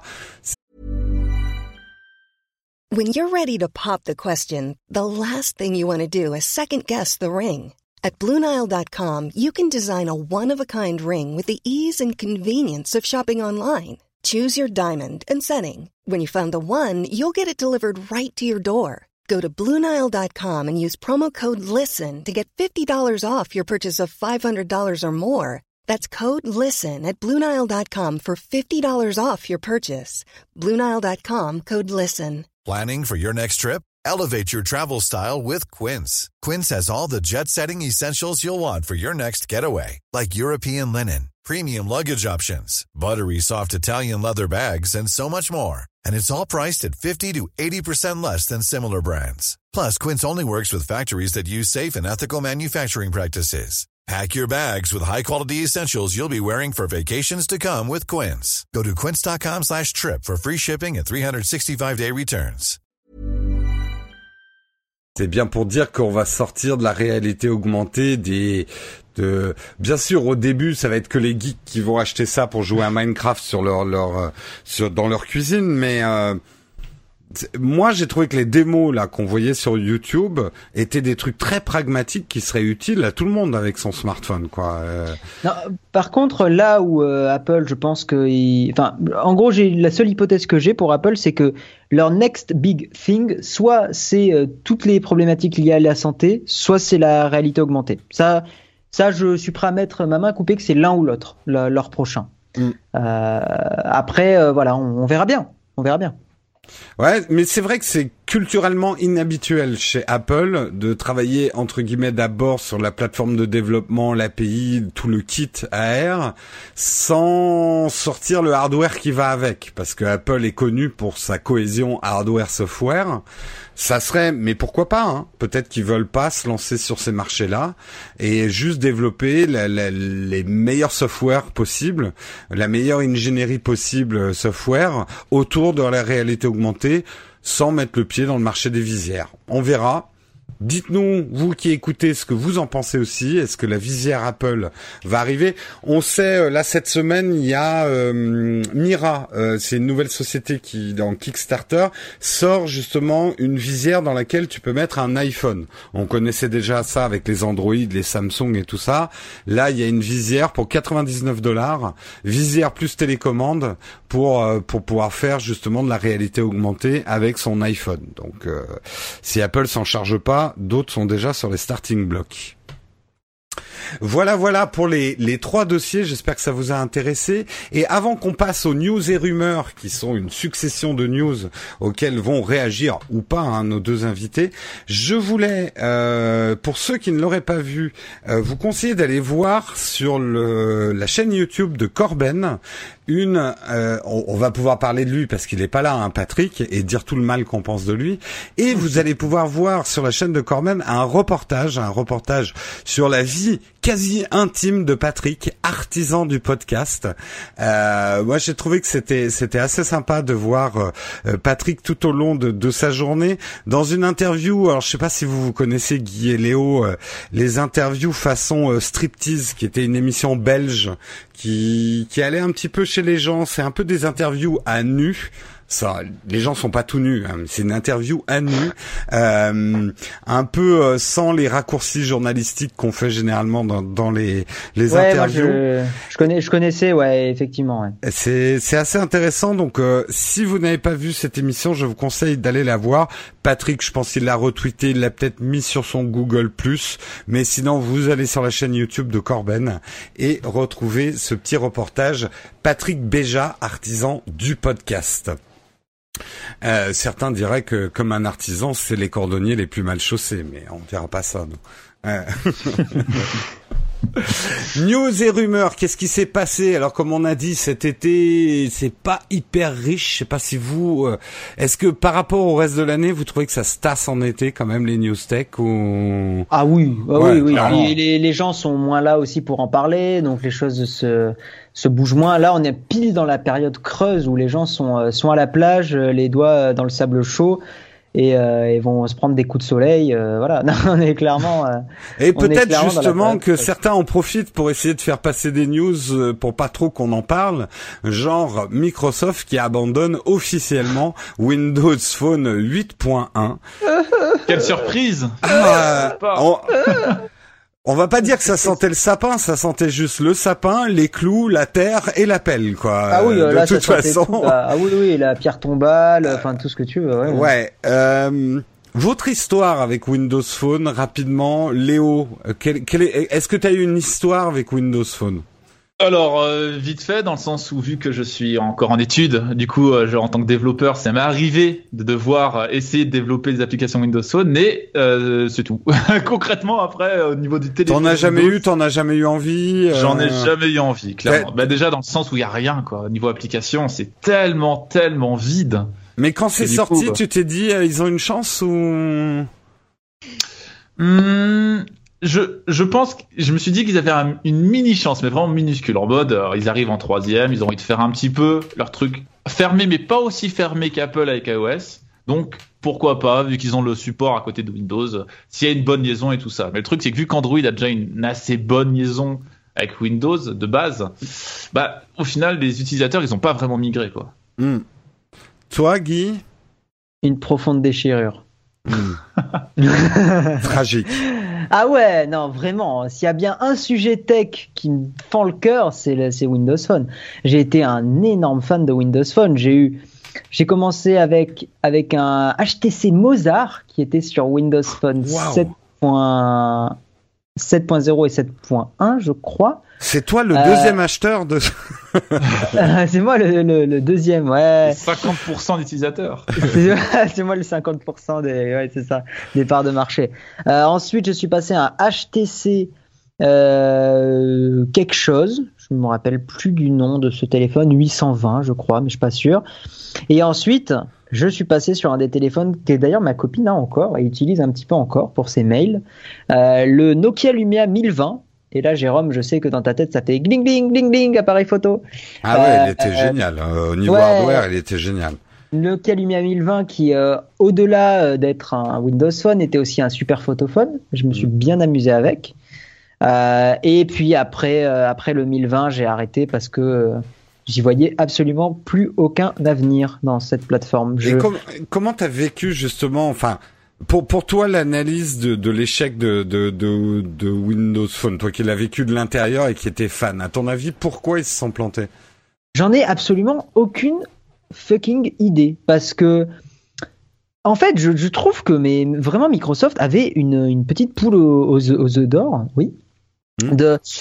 Il y avait clairement moyen de faire une bonne intégration, surtout avec l'arrivée de Windows 10, qu'il y ait exactement le même écosystème à la Apple que quand tu reçois tes SMS sur, euh, sur Windows Phone, tu les aies instantanément sur ton, sur ton Windows, que tu aies une, vraiment une appli, euh, je sais pas, euh, Microsoft Message, tu vois, ou quelque chose comme ça, et que tu aies vraiment la synchronisation à la Apple avec Windows Phone, ou d'ailleurs on dit Windows Mobile, je crois, récemment. on maintenant, oui. Euh, parce qu'ils ont sorti Windows Mobile 10, oui. si je dis pas de bêtises. Mais euh, qui vont euh, probablement abandonner aussi. Oui, très certainement. et ils, ils, ont raté leur intégration et je pense que c'était plus à, mon avis, c'était pour, euh, pour économiser de l'argent. Hein. Ils voulaient plus dépenser de l'argent là-dedans et ils se sont plus reconcentrés. Je pense que tu l'as remarqué et Léo aussi. Euh, ils se sont plus reconcentrés sur les laptops. Je sais pas si vous voyez en, ce moment, mais Microsoft sort énormément de, de, de surfaces. Il y a eu la 1, la 2, la 3, la, 4, la Book, la, la dernière, la, la Surface laptop, je sais plus laquelle. Euh, les studios, ouais, ouais, les studios. Enfin, j'ai l'impression qu'ils se sont vraiment concentrés sur le sur la mobilité. Euh, au niveau hardware, oui, mais si tu remarques au niveau et je pense qu'ils ont raison, plutôt que d'essayer de sortir leur plateforme, ce qu'ils font beaucoup maintenant, c'est leurs applis, tu les retrouves sur iOS, sur Android. Pour le plus important aujourd'hui pour la nouvelle direction de Microsoft, c'est qu'on utilise du Microsoft. Et ils s'en foutent sur du service Et ils s'en foutent que tu l'utilises sous Windows ou pas, ou sur un produit Microsoft ou pas. Pour eux, ce qui est important, c'est que tu utilises de l'écosystème euh, Microsoft en fait. Oui, je pense qu'ils ont abandonné le hardware. Ils ont dû se rendre compte que vu leur troisième place, en fait, l'argent qu'ils devaient investir pour euh, arriver à au niveau d'iOS ou d'Android était trop important par rapport à l'investissement qu'ils auraient qu'ils ont mis d'ailleurs qu'ils ont mis dans le développement de, de Word, enfin par exemple par exemple hein, d'Office dans iOS, Office sur euh, sur iPad ou Office sur Mac est, très très bien et, quasiment au niveau d'un Office Windows maintenant. Donc euh, c'est le cas aussi sur des smartphones, sur Samsung as, tu as tu as la suite Office qui est préinstallée, tu as beaucoup de services euh, Microsoft qui y sont. Là où je veux en venir, c'est que ils ont dû très certainement se dire le mobile, enfin faire nos propres hardware c'est pas c'est pas rentable. Développer notre propre euh, software et hardware mobile c'est pas rentable. Donc on va couper cette vanne là Euh, et, euh, et puis euh, on, on, développe sur le, on part sur du service à fond, à fond, à fond. Vous pensez pas, et on arrêtera là sur le sujet, parce que là on vient juste de faire un quatrième dossier, mais vous pensez pas qu'un Surface Phone, ça va arriver? Non. Il y a très peu de chance. Clairement, non. pas du tout. Bon, eh bien écoutez, ceux qui nous écoutent, donnez-nous aussi votre avis dans les commentaires. Est-ce que vous pensez que Microsoft va revenir ou pas avec un Surface Phone On verra le résultat. J'avance dans les news et rumeurs. Facebook payant. Mon Dieu, what the fuck Facebook devient payant Non. Alors oui et non. En fait, euh, le réseau social a confirmé l'arrivée d'un abonnement pour les actualités. Qu'est-ce qui se passe? C'est que quand vous voyez un article qui vient du Monde ou d'un titre de presse dans votre fil euh, YouTube, euh, pas YouTube, pardon, Facebook, lapsus révélateur, euh, Facebook, il faut savoir qu'à part, on va dire, de la notoriété, dans l'absolu, ça ne rapporte rien au titre de presse, puisque vous n'allez pas sur le site du Monde, donc vous n'êtes pas confronté à la publicité qu'il y a sur le Monde. Donc, les producteurs de contenu, les groupes de presse, ont commencé à dire à Facebook, ça va bien, parce que quand on lit nos articles sur ton site, c'est tes publicités qu'on voit, les publicités de Facebook, mais on ne voit pas les nôtres. Donc, ok, mais euh, mets un système d'abonnement, comme ça les gens ils pourront lire 10 de nos articles chez toi, mais s'ils veulent en lire plus de 10, va falloir qu'ils payent. Qu'est-ce que vous en pensez? Vous pensez que c'est c'est c'est des raisonnements des années 90 que pense que ça va aussi bien marcher que YouTube Red. C'est-à-dire ça va pas marcher des masses dans le sens où vu que de base tout le contenu est gratuit à la base, le fait de proposer du contenu payant à côté pour une grosse plateforme qui est Facebook ou du coup dans l'autre cas YouTube, bah ok très bien il y aura du contenu payant, mais vu qu'on peut trouver le contenu de manière gratuite ailleurs et là de manière légale, hein, on est vraiment on n'est pas Mm. parti sur le piratage tout ça, bah est-ce que vraiment des gens vont payer la somme même si c'est du 5 euros par mois? Je suis pas sûr. J'y crois pas, j'y crois pas trop non plus, mais par contre ça montre que le modèle gratuit euh, a du mal hein, à Bah, finalement, quelque- à- ça montre aussi qu'il n'a jamais existé. Ça n'a jamais été gratuit. C'est que le contrat qu'il y avait entre le lecteur et le titre de presse, c'est le monde, je te permets de lire mes articles, mais tu viens regarder mes bannières publicitaires. Et le problème, c'est que quand un Facebook ou un Google arrive là-dedans, prend le contenu de ces titres de presse pour que vous voyez les pubs de Google et de Facebook, il y a Oui. quelque part un contrat entre le lecteur et le titre de presse qui est rompu, qui est cassé. Euh, et donc l'argent ne va plus du tout au titre de presse, mais il va à la plateforme qui héberge l'article. Donc ça pose quand même un gros problème économique. Euh, Bien sûr, bien sûr. Après, est-ce que c'est la solution? Je sais pas. Je je pense pas parce que Facebook, les gens sont vraiment habitués à du gratuit Ah ouais. et je, tu, tu vois, même sur YouTube, là où Enfin, du avoir- gratuit contre publicité, on est, on est bien d'accord. Oui, Les gens sont sûr. habitués au gratuit contre pub. Mais euh, là, là où déjà rien que sur YouTube et qu'il y a un- probablement un public euh, déjà un petit peu plus qui pourrait mettre un petit peu plus la main à la poche, en tout cas une partie du public qui est peut-être plus prêt à ça. Euh, et sur cette plateforme-là, c'est déjà très difficile. Putain, sur Facebook, euh, je, trouve que Facebook a vraiment un côté. euh, tu vois, il n'y a même pas de création véritable de contenu sur Facebook. C'est vraiment juste un hébergement de petits posts, quoique maintenant il y a les vidéos sur YouTube, sur Facebook. Mais les vidéos, au final, il y a rarement des, des vrais contenus euh, qui se sont développés sur Facebook. Donc, payer sur, pour du Facebook, j'y crois pas trop. Euh, payer pour du YouTube, je me vois plus Mais c'est pas, c'est pas le Facebook que tu as payé, c'est le titre de presse que tu Ouais, lis sur. Facebook.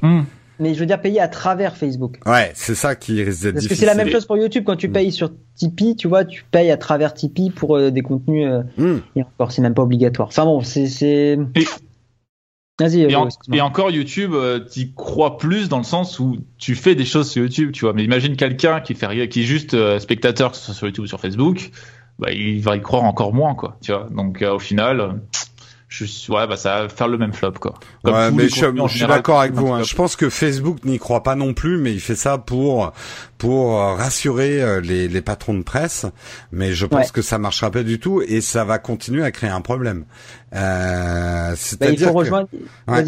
Non, non, vas-y. bah, le, le fond du problème, c'est qu'aujourd'hui, euh, un titre de presse ne peut pas se passer de la visibilité de Facebook ou de Google, mais en même temps, si ça lui rapporte rien, c'est ce que commencent à dire certaines personnes dans la presse, c'est bien beau la visibilité, mais si ça paye pas les salaires des journalistes, à quoi ça sert la, visibilité?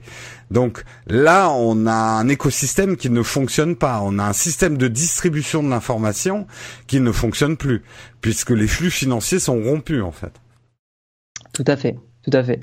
Et euh, c'est pour ça que ça serait bien qu'il y ait de vraies alternatives à Google et Facebook, mais là, Mm. on rentre dans un débat euh, beaucoup plus complexe. C'est vraiment dommage que ce soit les seules plateformes qui monopolisent la visibilité aujourd'hui, quoi. On est vraiment arrivé dans une centralisation du net euh, assez ah oui, et puis un, monopole, un monopole de notre temps libre. Hein, euh, ouais, c'est ça. Bon, plutôt un duopole dans ce cas-là, mais mais oui, oui, c'est triste qu'aujourd'hui tout passe par Facebook ou Google. Euh, et que si, si on se coupe de ces plateformes-là, on a, on a plus l'info, quoi. Donc c'est, c'est, je ne sais pas comment ça va évoluer. J'espère mm. qu'il y aura, il y aura un système qui va venir casser un petit peu tout ça, peut-être un troisième concurrent. Je ne sais pas, faut voir. À voir. On verra bien. À voir, à voir. Allez, article suivant. Euh, L'année dernière, quand j'avais fait le rendez-vous tech de l'été, j'avais beaucoup parlé de la bourse pour expliquer un petit peu comment fonctionne la bourse, euh, puisqu'il y a quand même beaucoup d'implications entre la bourse et la tech. Et moi, une un de mes grands credos, c'est de dire on ne peut pas vraiment comprendre les évolutions de la technologie tant qu'on comprend pas les flux financiers qui l'animent, et notamment comment réagit la bourse. Ça surprend toujours tout le monde. Moi, je le vois à chaque euh, keynote euh, Google ou, euh, ou Apple, euh, les gens qui ne connaissent rien qui disent ah mais euh, l'action Apple a pris moins 2% suite aux annonces du nouvel iPhone, ce qui dans l'absolu en fait n'a absolument rien à voir parce que les, les, temps boursiers ne sont pas du tout les mêmes que les, les, les, les temps tech, mais quand même il y a un phénomène et c'est pour ça que je voulais en parler aujourd'hui qui est une pierre importante qui s'est passé la semaine dernière. Vous savez tous que euh, l'année 2000, il y a eu un gros crash boursier lié à la tech. Ne l'oublions pas, il y avait à l'époque des Amazon, euh, des Microsoft, etc. Mais aussi plein d'autres marques qui aujourd'hui ont disparu dans cette tourmente. Bah, vous ne le savez peut-être pas, mais euh, depuis la semaine dernière, la valeur boursière de l'ensemble de la tech a enfin rejoint le niveau qu'elle avait il y a 17 ans. Ça a mis 17 ans à revenir au niveau euh, que ça avait avant le crack de la avant le crack de 2000. Ça veut dire deux choses. D'abord, ça montre l'ampleur du crack boursier qu'il y a eu autour de la tech, 17 ans pour s'en remettre et revenir en valeur initiale. Et deuxièmement, et c'est la question que je vous pose, est-ce qu'on est à l'aube d'un nouveau crack boursier ou pas autour de la tech? Qu'est-ce que vous en pensez Sans avoir forcément les connaissances? Mais est-ce que vous, vous trouvez aujourd'hui qu'on surévalue économiquement toute la technologie? Léo, Léo tu as... sinon je, peux commencer comme tu veux. Vas-y, commence, je te laisse commencer. Euh, je suis pas un expert, hein, comme, mm. tu, viens de le dire. Je, n'ai que de maigres connaissances dans le fonctionnement de la bourse et, euh, ces systèmes-là. Euh, je sais quand même qu'aujourd'hui on est dans une dans un système économique qui fonctionne sur des bulles spéculatives, que globalement on, crée de l'argent sur de l'argent, euh, donc globalement sur rien. la, valeur de l'argent n'est plus basée sur du travail. Donc, Disons qu'on va euh, juste effectivement peut-être vous remettre dans le contexte quand je vous demande si on surévalue la tech. En gros, aujourd'hui, la plupart des sociétés sont évaluées sur leur potentiel de faire de l'argent et pas sur l'argent qu'elles produisent. Donc en fait, on mise sur leur avenir. Euh, ouais, c'est, oui, c'est, quand je disais faire de l'argent sur de l'argent, c'était ce que je voulais dire. Oui, c'est ça. Et le, je, je pense qu'effectivement, on est, on, crée des bulles spéculatives et ça, c'est, on n'arrête pas de le faire depuis. Euh, depuis un moment déjà. Euh, je saurais pas dire quand, depuis quand vraiment on a. Je pense depuis qu'on a arrêté d'indexer la, la, valeur de l'argent sur des, des, vraies valeurs réelles, notamment l'or ou le, le travail. Euh, donc, je pense que le milieu de la tech, en fait, c'est juste une petite partie du, du truc global. Si je dis pas de conneries, les non, c'était en 2008, Jérôme. Ouais, ça c'est autre chose. 2008-2009 globalement euh, le, le crack boursier des junk bonds, enfin des des prêts euh, immobiliers américains. Ouais. Ouais, d'accord. Alors c'est un autre sujet, mais oui, je pense qu'on surévalue beaucoup beaucoup de choses. Je pense que par exemple, pour donner qu'un seul exemple, des entreprises comme Snapchat, qui je trouve ont aujourd'hui euh, un service qui euh, n'est absolument pas à la hauteur de, de, la façon dont on les évalue aujourd'hui, ces entreprises-là. Euh, c'est le genre d'exemple parfait de trucs totalement surévalués. Un, Snapchat, je suis vraiment désolé, mais c'est absolument pas quelque chose d'indispensable aujourd'hui. Leur service, il n'a pas de réelle valeur ajoutée. Euh, la publicité qu'on peut faire, on se rend compte que ça marche pas. Des, entreprises comme Twitter aussi, on le voit perdre de l'argent en permanence parce que c'est pas des, c'est même pas, en fait, c'est des modèles d'entreprise qui ne peuvent. C'est des modèles économiques parce que la bourse c'est ça. Ils vont te juger uniquement pas sur l'utilité du produit, mais sur sa capacité à générer de l'argent avec ce, avec cette utilité. Mais on se rend compte qu'il y a des, il y a fondamentalement des entreprises et des services qui ne peuvent pas être rentable. Je, pense, hein, c'est mon opinion. Je, pense que des Twitter ne pourront jamais vraiment être rentables, même en bazardant euh, euh, leurs abonnés de publicité. Parce que s'ils bazardent trop, les abonnés se barrent. Donc, euh, enfin, les abonnés, les, les, inscrits. Donc, il y a, y a des systèmes comme ça qui, je pense, ne sont pas compatibles avec une forte rentabilité. Et même un Facebook a du mal, même si je dis pas de conneries, des plateformes comme YouTube ont du mal à vraiment être rentables Hmm. Euh, en, vraiment en, bénéfice, en bénéfice, hmm. pas en chiffre d'affaires, hein, en, bénéfice, donc vraiment dégager du bénéfice là-dessus. Après, encore une fois, des gens me contrediront, me contrediront peut-être. Non, sur sur, sur YouTube, tu as raison parce que on ne connaît pas les chiffres parce que euh, Google les cache en fait les chiffres de YouTube, c'est-à-dire il les mélange avec d'autres résultats. Donc euh, et d'ailleurs, on, on, veut, enfin actuellement, des, des, des organismes américains demandent plus de transparence à Google sur le sujet, mais il y a à peine deux ans euh, Google a annoncé que YouTube était enfin rentable.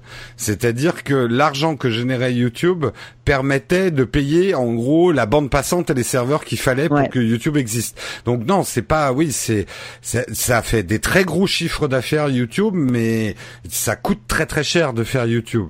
Facebook par contre, ça on le sait parce que les chiffres sont annoncés, si aujourd'hui c'est devenu une grosse machine à cash, hein, euh, Facebook, alors qu'on n'aurait pas misé un copec il y a 5 ans dessus. Hein. Ouais, après mm. Facebook, ça peut plus se comprendre parce que c'est un réseau social qui a beaucoup plus de possibilités que, que des Twitter ou des ont, ils ont créé leur propre régie publicitaire. Facebook, euh, en fait, Facebook contrôle de A à Z tout son business. C'est un, un, internet de l'internet euh, Facebook quand tu regardes euh, de, de, de près.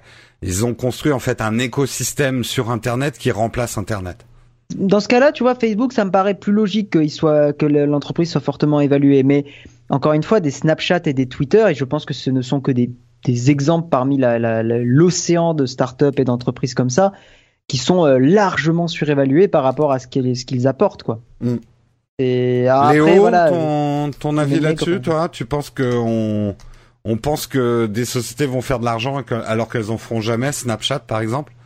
Alors ouais, déjà comme Guy, effectivement, j'ai très peu de connaissances là-dedans, mais euh, c'est vrai que ça, par contre, le fait de surévaluer, ça arrive de plus en plus, et surtout avec un autre problème de société, c'est que tout est de plus en plus éphémère. Donc du coup, on va très vite dire qu'un tel produit va faire, euh, va générer beaucoup d'argent parce qu'il fonctionne à un moment donné. Mais étant donné que ça peut redescendre très vite, et eh bien derrière, au final, tout ce qu'on a vraiment évalué sur la société n'existe pas vraiment, quoi. Hmm. Une bulle, quoi.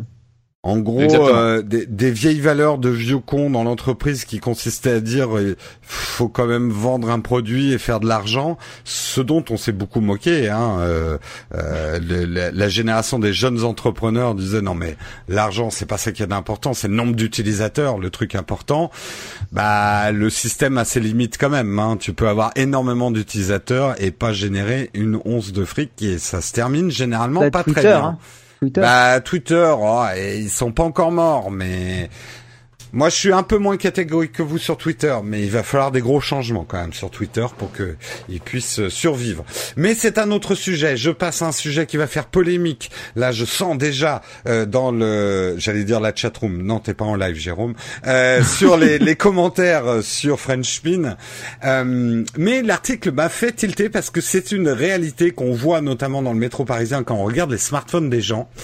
Savez-vous, le saviez-vous, mais plus de 60% des iPhones, je parle des iPhones d'Apple, vendus depuis 2007 sont encore utilisés. Alors, j'en vois souvent brandir le fait que Apple crée, de l'obsolescence programmée. Je suis pas certain, et là je jette un pavé dans la marque, il y ait beaucoup d'Android qui sont vendus depuis 2007 qui sont encore utilisés.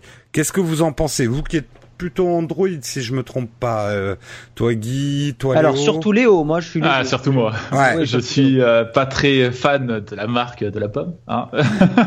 ah bon, étonnant. Ah, voilà, c'est un peu bon, c'est voilà, hein. on n'a pas tous les mêmes préférences, hein. chacun a des goûts différents de la nature. Mais euh, c'est vrai que ça me surprend pas mal, effectivement, d'avoir cette news, parce que le fait de l'observation programmée, et surtout, c'était au niveau des nouvelles versions d'iOS, si je dis pas de bêtises, où il y avait une recrudescence des recherches.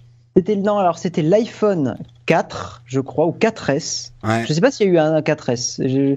C'était l'iPhone 4 qui a fait polémique parce que euh, ils avaient justement mis à jour sur une euh, sur une version d'iOS assez récente euh, et ça avait fait laguer l'iPhone. Et ils s'étaient pris un procès, ils avaient perdu hein, Apple. Hein. Ils s'étaient pris un procès pour obsolescence programmée.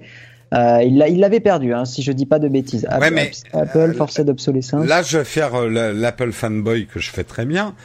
En même temps, dans le monde Android, ouais, les trucs qui ont 7 ans, tu peux pas les mettre à jour parce que ça fait bien longtemps qu'ils sont plus mis à jour dans la dernière version d'Android. Tu vois ce que je veux dire? C'est oui, mais où est l'obsolescence programmée? La différence, c'est que sur Android, tu as souvent pour des smartphones, par exemple le OnePlus 1, le mhm. premier, tu as souvent un aspect communautaire qui est très présent. Par exemple, tu as aussi le Galaxy S2, mhm. euh, qui est sorti depuis un, moment déjà, peut-être pas depuis 2007, mais il, il, a dû sortir en 2011, 2012, qui a été mis à jour grâce à la communauté sous, euh, sous Android Nougat. Hmm. la dernière version. Donc tu as aussi ce côté-là que n'a pas Apple, c'est le, le, développement de la communauté. mais Guy, sois honnête, les gens qui vont mettre à jour avec des trucs non officiels, c'est pas le grand public. Ah non, bien sûr que non. Oui, oui, c'est des, c'est déjà des gens qui s'y connaissent un peu et qui, moi, je... ce qui est intéressant, moi, je trouve, c'est que Apple, et moi je le dis encore en tant qu'utilisateur Apple, au niveau strictement hardware sur les smartphones, c'est pas de la camelote qu'ils mettent dedans. Moi quand je vois que l'iPad 1 tourne toujours très bien, euh, alors oui, il est plus mis à jour, il a plus le dernier OS, ça c'est sûr. Mais d'un point de vue strictement hardware, c'est-à-dire la batterie tient encore, euh, au niveau, il a, il a pas pris trop de nions, euh, le, le, bouton Home fonctionne encore. On peut dire quand même qu'au niveau euh, hardware, c'est des produits qui ont une bonne longévité. Et ça me surprend pas du tout parce que dans le métro, je vois énormément de gens. Euh, alors on en voit de moins en moins avec des iPhone 3, 3S, 3DS et ce genre de choses, mais je vois encore des iPhone 4S. Hein. Je vois encore. Alors souvent les deux vitres sont brisées, il y a du scotch de partout. Mais les gens les utilisent toujours et ça leur suffit pour lire les mails, pour faire du message, pour faire tout ce genre de trucs quoi. et je vois pas autant d'Android vieux quand même. En fait, le problème, c'est que souvent, c'est aussi par rapport aux constructeurs sur Android. Tu as des constructeurs comme Sony, je trouve, qui ont tendance à faire des produits un petit peu mieux construits. Euh, c'est Sony qui me vient en premier à l'esprit là, mais je sais que le HTC One M8 euh, était pas mal aussi. Il tenait assez longtemps dans la durée. Il y avait un post sur Reddit récemment euh, sur ça là-dessus. Euh, mais c'est vrai que en, en, grande majorité, les constructeurs qui utilisent Android sont pas tendance à utiliser des qui avoir une sorte de de comment je pourrais dire de, qualité de construction aussi euh, pointue qu'Apple. C'est bien un truc que je peux leur euh, leur euh, leur dire, enfin leur donner à Apple, leur concéder. C'est effectivement la, la, qualité de la construction et le fait qu'aujourd'hui un iPhone un iPhone 5, un iPhone 5S euh, il fonctionnera, il, enfin, il fonctionne depuis qu'il est sorti, quoi. Sur la majorité des gens qui en ont acheté, ça fonctionne toujours euh, à peu près bien. Hmm. Donc euh, après, non, je suis d'accord, ça fonctionne lentement avec les nouvelles OS, mais d'un point de vue hardware, ça lâche pas, quoi. Mm. Vu que, enfin là je me réfère aux chiffres quand même, 60% des iPhones vendus depuis 2007 sont encore utilisés, c'est un chiffre très loin d'être négligeable quand même. Hein. Et ça montre la vivacité du marché d'occasion en fait euh, des iPhones. Et moi je sais que c'est un argument que j'utilise souvent en disant certes les iPhones sont très chers mais ça se revend quand même très bien d'occasion et même longtemps après. Ça garde une valeur Argus qu'on commence à retrouver sur Android chez les Samsung, parce que ça y est, Samsung... Ouais, pas vraiment, hein. regarde le Galaxy. Une fois qu'il y a la première baisse de prix quand même. regarde le Galaxy. Baisse de prix, ça reste assez au même niveau. Eh, franchement, le Galaxy S7, il a pas du, pas du tout Argus, hein, parce que il est aujourd'hui, on le trouve à 350 oui, euros. Oui, c'est vrai, ouais. alors qu'il est sorti à 700 euros, alors qu'un iPhone 6S, tu le trouves pas à, moins de 600 ah, euros. Hein. C'est 500, 600 euros, ouais, Ah ouais, gros minimum. Donc ouais, non, le Argus, euh, il y est, non, il, il, il, doit y être à mon avis sur les sur les Google Pixel. Euh, je pense que sur des. Ouais, mais ça c'est la rareté plutôt euh, du Google Pixel en France. ah oui, non, en France, mais je pense qu'aujourd'hui des pixels d'occasion, ils se trouvent à ils sont encore chers, je pense. Ouais, peut-être. J'avoue que j'ai, j'ai pas regardé. Léo, quelque chose à rajouter là-dessus, toi qui es, tu, tu voudrais des Android mieux, mieux construits ou ah. tu préfères changer tous les six mois? Bah personnellement, je préfère changer, bah, dans le sens où je suis très euh, geek, dans le sens où j'aime bien avoir le dernier téléphone, un très bel appareil photo, avoir vraiment les dernières mises à jour le plus rapidement possible et qui fonctionnent le mieux. Mais après, je pense qu'effectivement, là où pourquoi on trouve pas des Android qui fonctionnent depuis 10 ans, c'est aussi un petit peu le, le, problème de certains constructeurs de rajouter un petit peu trop de, de surcouches qui font que ça dégrade le téléphone avec le temps derrière, tous les logiciels qui sont pas très utiles et qui sont là plus pour dégrader le téléphone, plus que pour l'améliorer au final, quoi. Quoi, mais tu ne veux pas la, troisième édition de Candy Crush euh, euh, Superstar Saga euh, dans ton téléphone Étonnant. Celle qui est tout le temps active, comme ça, elle se charge en une seconde, mais qui derrière te prend tout le temps de la RAM Non, pas trop. mais voilà, mais du coup, effectivement, vu que c'est plus clean et vu que du coup c'est plus uniformisé, je peux comprendre que derrière, même niveau soft, ça suffit plus. D'accord. Pour la prochaine news, on va faire comme si vous aviez pas lu les news que je vous avais données et vous allez essayer de deviner tous les deux qui est le troisième géant du streaming en 2017. Alors j'ai lu la news, donc c'est perdu. Désolé. non, mais fais comme si tu l'avais pas lu. Euh, on est dans l'entertainment, tu vois, un peu de suspense, c'est tout. Ah, ah, ah je l'ai pas lu. Qu'est-ce que c'est À votre avis, est-ce que est-ce que c'est Apple ah, Music Est-ce ah, que c'est euh... SoundCloud, je crois. SoundCloud. Euh, toi, Léo, ton pronostic? Ah, c'est sûrement euh, Google Music. Eh bien non, eh bien non, vous vous trompez tous les deux. Oh Quelle surprise, vous allez être surpris parce que le troisième géant du streaming musical avec 16 millions d'abonnés eh ben c'est Amazon Music. Et là, quoi on dit, quoi? What the fuck? Parce qu'on l'a même pas en France. Comment, comment une marque ose être troisième au monde sans distribuer en France? Salaud En vrai, j'aurais été étonné. Je, je me serais jamais attendu à Amazon bah, Music. Moi, ça m'a surpris. Euh, effectivement, Amazon Music, le chiffre est énorme. Alors, ils ont quand même l'offre la moins chère du marché à partir du moment où tu es Amazon Prime. En gros, si tu Amazon Prime, t'as une belle réduction quand même sur ton sur ton streaming mais le truc qui est le plus surprenant, c'est qu'ils sont troisième alors qu'ils ne sont présents que dans quatre pays, alors que Spotify, Apple Music, Google Music Play, etc. sont dispo de partout. Là, euh, Amazon Music est, troisième en étant dispo que en Angleterre, aux États-Unis, en Allemagne et c'est quoi le quatrième? Oh, Liechtenstein, non. Euh... Euh, j'ai plus le quatrième. Mais au Japon, voilà. Royaume-Uni, États-Unis, Japon, Allemagne. Ok, c'est des gros pays. Enfin, il n'y a pas la France. Monsieur, il n'y a pas la France et ils sont quand même troisième. La France. Euh, ça m'a surpris et, et c'est vrai que bah c'est bah tant mieux pour eux. Hein. Et si c'est moins cher, peut-être qu'on se rabattra là-dessus. Vous, vous utilisez quoi? Spotify ou autre chose? Spotify, ouais. On est tous les deux sur Spotify, si je fais pas de bêtises. Mais euh, du coup, pour revenir là-dessus, bah, c'est compréhensible et surtout derrière, c'est la grande force d'Amazon. Le Prime que pratiquement tout le monde possède maintenant, c'est génial, pratique. C'est tellement génial. Ah, mais c'est un contrat avec le diable. Il y a des hein. liaisons avec Twitch, etc. C'est ça. Il y a des liaisons avec plein de sites qui sont en train de racheter. Quand ils ont racheté Twitch, maintenant, ça permet d'avoir des trucs en plus. Bah là, du coup, avec le streaming audio, le streaming vidéo si derrière il y a des réductions qui sont faites grâce à ça, bah, c'est une très très très grande force parce que presque tout le monde est Prime, quoi. Peut-être pas, bah, peut-être pas tout le monde, mais quand tu l'es, euh, ce qui est absolument génial, c'est qu'il y a plus de privilèges que de temps pour pouvoir les utiliser, quoi.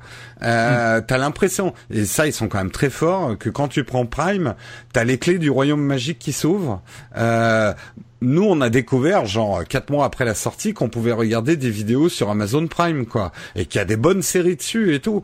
Donc euh, alors c'est pas gratuit puisque tu le payes ton Amazon Prime, mais il y a ce côté ah j'ai ça aussi euh, ah bah c'est cool et ils arrêtent pas de sortir des trucs. Alors attention, hein, soyons précis, vous n'aurez pas Amazon Music gratuitement si vous avez Prime, mais vous l'aurez à un tarif réduit de je crois que c'est 6 ou 7 euros par mois au lieu des 10 euros euh, qu'on donne chez euh, chez Spotify. Donc ça fait quand même une réduction hein, sur l'année, hein. ça fait ça fait une petite économie. Ok.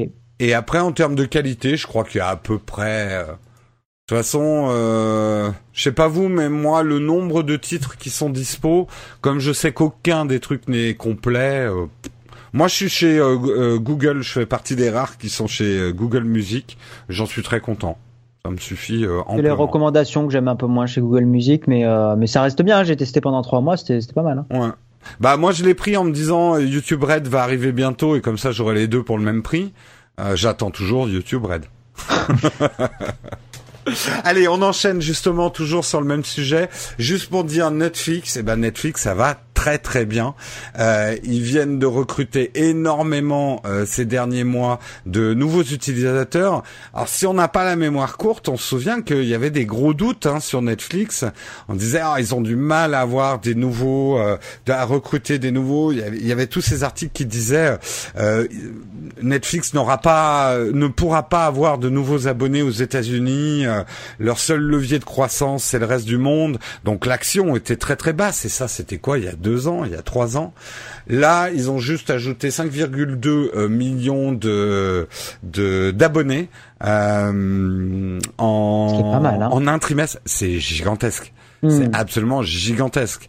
C'est une capacité de recrutement et du coup là l'action en bourse, là on, on, mise effectivement sur le potentiel qu'a Netflix de faire de l'argent, mais nous en tant qu'utilisateurs, on peut miser sur la qualité, en tout cas le fric qu'ils vont avoir pour faire des séries et des films. Je serais absolument pas surpris, je fais un pronostic au doigt levé, que euh, le prochain Game of Thrones et le prochain Star Wars, le seul qui pourra financer, c'est Netflix. Parce qu'aujourd'hui, ça donne une, et c'est pas un hasard si Netflix produit autant de choses en ce moment, c'est parce que leur business model est bien meilleur que celui d'HBO ou de n'importe quel studio Warner machin ah oui, oui, qui distribue au cinéma. Euh, c'est ton propre producteur de, de, contenu et tu le propre producteur diffuseur de contenu, c'est c'est juste énorme. Top, hein. Ah c'est c'est c'est c'est latin. Enfin là, euh, ça m'étonne pas et je suis curieux de voir jusqu'où Netflix va aller euh, en évaluation boursière, en évaluation boursière, mais euh, ça risque de monter très très haut. Vous êtes tous les deux chez Netflix Yes. Euh, je squatte un compte, hein, mais, mais après non, j'ai pas. En fait, euh, bah, vu que moi je suis encore euh, étudiant tout ça, euh, l'étudiant pauvre. Hein, ah, t'es le fameux étudiant pauvre. Je suis, je suis le fameux étudiant pauvre. Je, je paie un compte Spotify pour revenir à Spotify. Je compte, un, je paie un compte Spotify famille, du coup un petit peu avec les parents tout ça. Mais après c'est vrai que Netflix, euh, c'est une somme en plus que pour le moment je m'alloue pas trop quoi.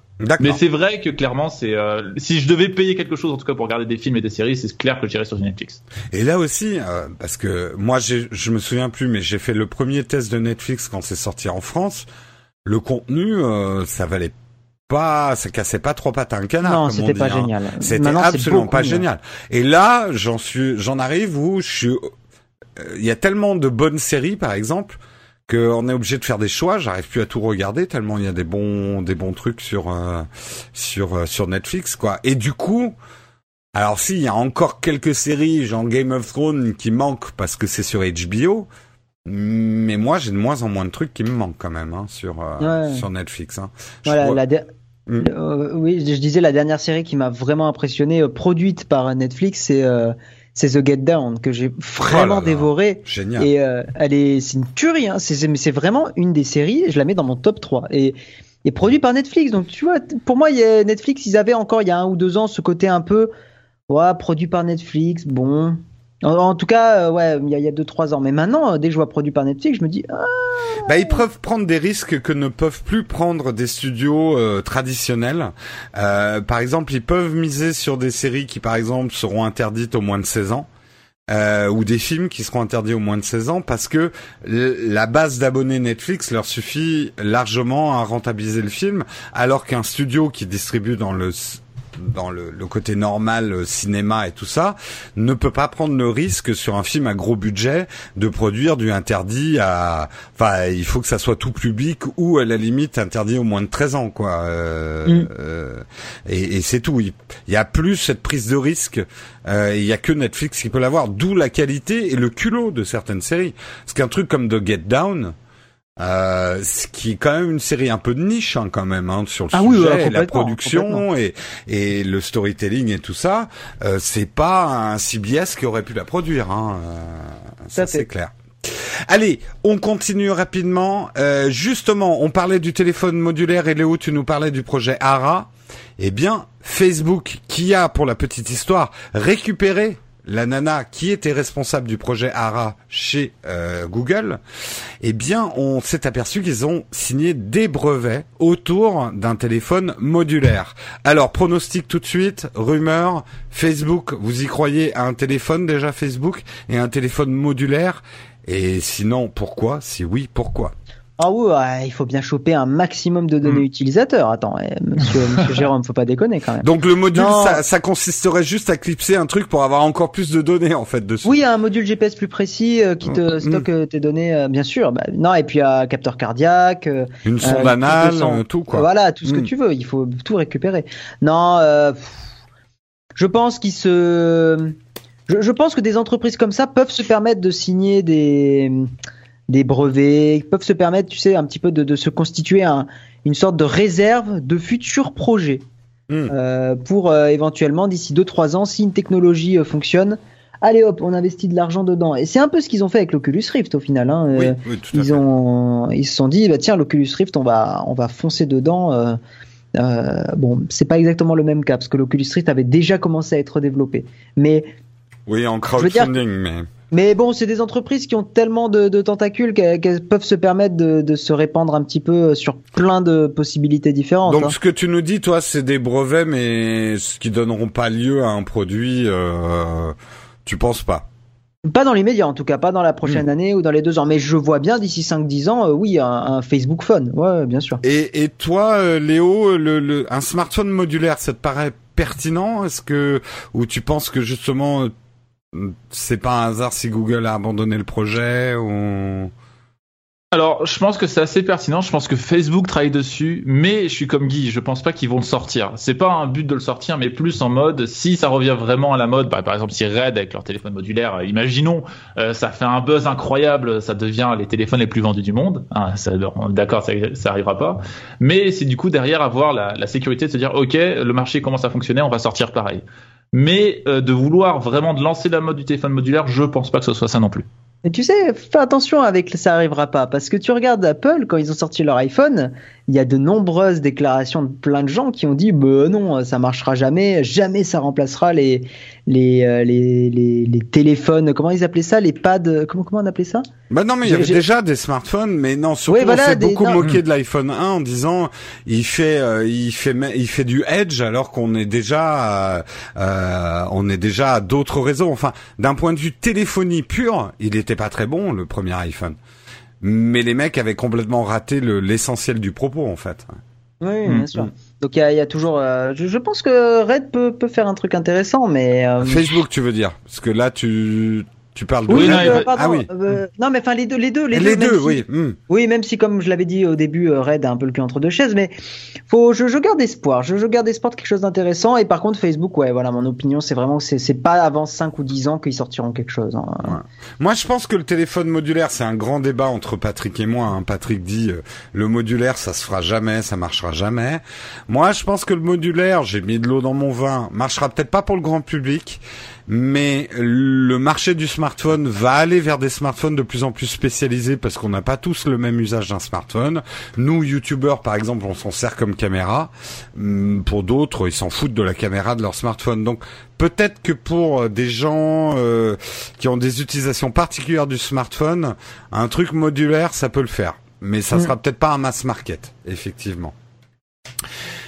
Messieurs, les spectacles Oh on va pouvoir. Ça me rappelle des souvenirs de Berlin, ça. Spectacles, on va pouvoir se les acheter maintenant sur Amazon. Est-ce que vous pensez, en tant que YouTuber, que euh, IT Jailbreak va arrêter de mettre ses spectacles dans ses vidéos. On va aller les, offrir à Léo Duff parce qu'il avait l'air d'être très très très euh, triste de, pas avoir. Est-ce que vous pensez que les YouTubers vont arrêter de mettre des Snapchat, euh, des des Snapchat, des spectacles euh, maintenant que Monsieur tout le monde peut acheter euh, des spectacles sur Amazon. Je le dis rapidement pour ceux qui savent même pas de quoi on parle.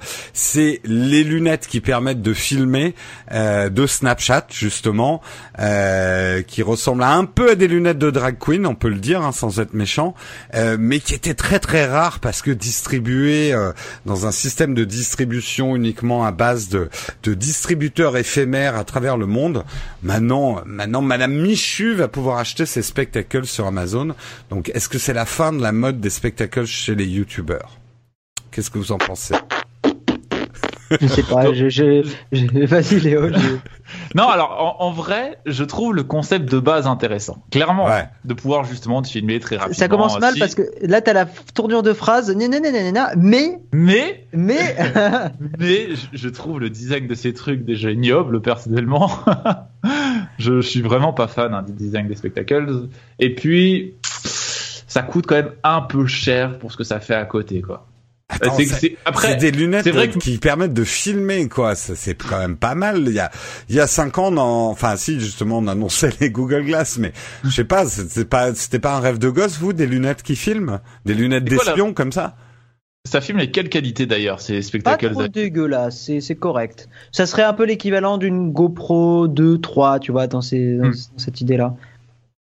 Et le truc, c'est que par rapport, tu parlais justement des Google Glass et les problèmes de vie privée, ce que Snapchat, enfin, leur produit est designé pour que il est tellement voyant que de toute façon, quelqu'un avec des Google, euh, des des spectacles sur le nez, c'est presque pire que quelqu'un qui te braque une caméra dessus. Tu le vois tout de suite.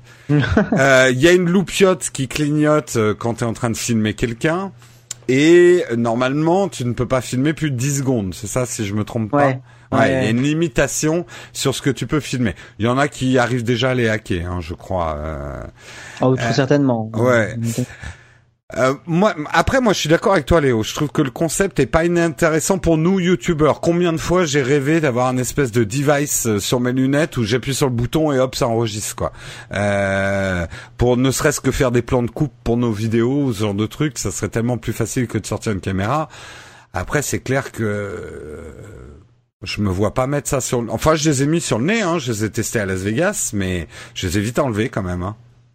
Ça me, moi, ça m'intéresse pas. C'est vraiment un produit. euh, ça doit vraiment être au fond de ma liste de produits que j'ai envie de tester euh, dans les prochains jours. Quoi. Pourtant, ça fait de la vue. Hein. Ça Ouais, fait de la vue. euh, Mais est-ce que Écoute, justement, euh, bon, euh, sans- je, je me moque très gentiment hein, et je comprends tout à fait que euh, beaucoup de youtubeurs ont fait des tests des lunettes parce qu'elles étaient rares. Mais du coup, maintenant qu'elles sont plus rares, vous pensez que c'est plus un sujet intéressant du tout? Ah bah non, euh, c'est plus tendance. De toute façon, les spectacles, euh, bon, ça l'a été pendant une- un petit moment, mais là, maintenant, c'est fini. Tout était éphémère maintenant. Tout dure. euh, faut, quand t'as une news le matin exceptionnelle, faut faire la vidéo euh, deux heures après, sinon t'es plus euh, trending. Hein. Ouais, ouais. Si c'est là, si t'as pas le hand spinner spectacles euh, qui fait le café, euh, ça, ça va, ça va plus Non, mais faire le hype, quoi. preuve, preuve de ça, c'est que les hand spinners, c'est le genre de mode. C'est Tu mort. vois, euh, ça a été, c'est passé en, en même pas un mois. tu te rends en compte, un mois, c'est mort. Moi, je recevais des, ultra court. Je recevais des mails de constructeurs de hand spinners, euh, pas me suppliant de faire des tests, mais euh, en Ah, me proposant mais mais des caisses de hand spinners pour que je fasse le test. J'ai envie de dire, tu sais, euh, je suis un peu vieux. Hein, j'ai connu le yo-yo, j'ai connu les billes. Enfin, c'est des cours, c'est des modes de cours de récré, quoi. Et en Ah plus, oui. à notre époque, moi déjà mon époque, le yo-yo ça a duré un an, mais un an aujourd'hui, c'est trois semaines, quoi. C'est des modes qui passent extrêmement vite. Ah oui, on est dans un dans une société ultra éphémère. Je dis pas que c'est bien ou mal. euh, je pense que il y a beaucoup de. Moi, je suis plutôt dans l'idée que c'est quand ça va un peu trop vite, c'est pas forcément bon, mais ouais, non, c'est on est dans une une vision des choses très très rapide. Faut faire les choses rapidement, euh, sortir le truc le plus vite possible.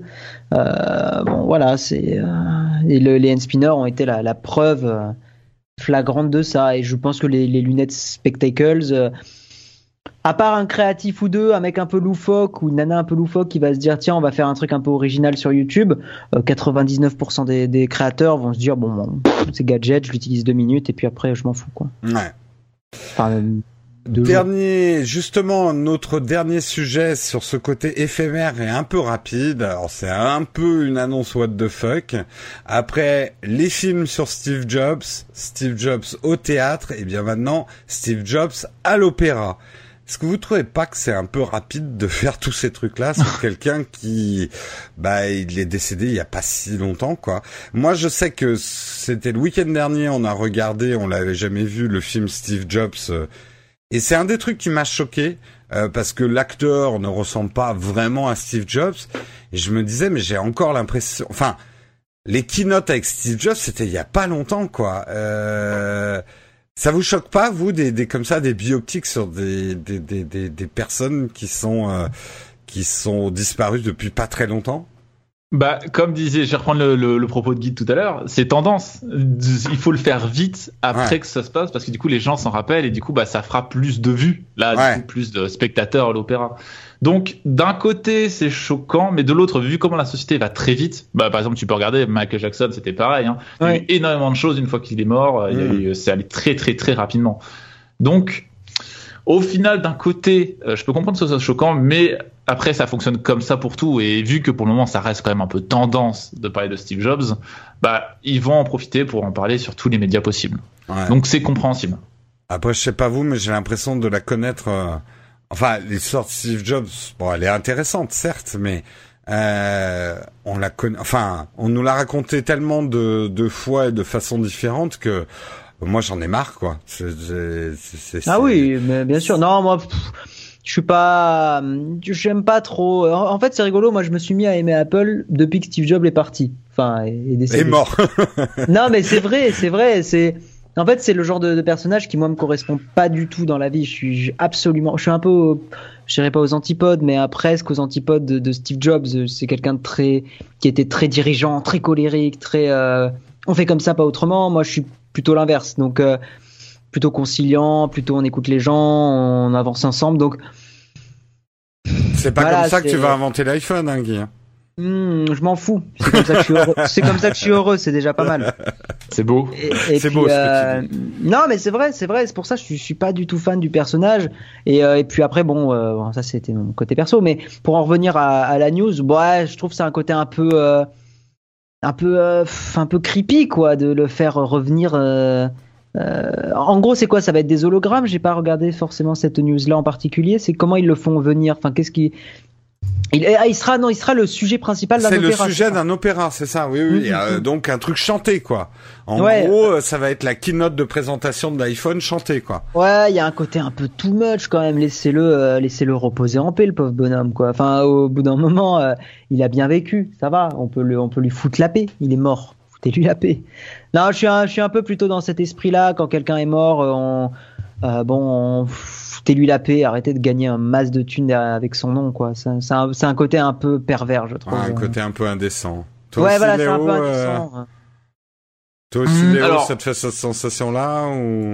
Un côté, en, en, soi, le truc, c'est que c'est pas nouveau, tu vois, de parler de quelqu'un qui est mort récemment pour pouvoir faire plein de choses. Après, c'est vrai que c'est quand même qu'il est très utilisé, mais parce qu'il fait toujours beaucoup parler de lui. Donc, c'est indécent, mais comme je disais tout à l'heure, bah, si tu te mets à la place de gens qui veulent faire du bif comme pas permis, euh, c'est un des sujets qui fera le plus, euh, qui attirera le plus clairement.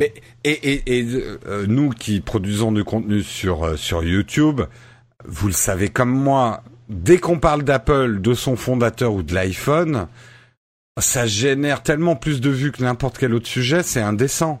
tu, tu mets iPhone, Steve Jobs ou Apple dans un titre euh, tu génères mécaniquement beaucoup plus de vues parce que c'est toujours un sujet polémique et même ceux qui détestent Apple, Steve Jobs euh, ou l'iPhone vont venir regarder.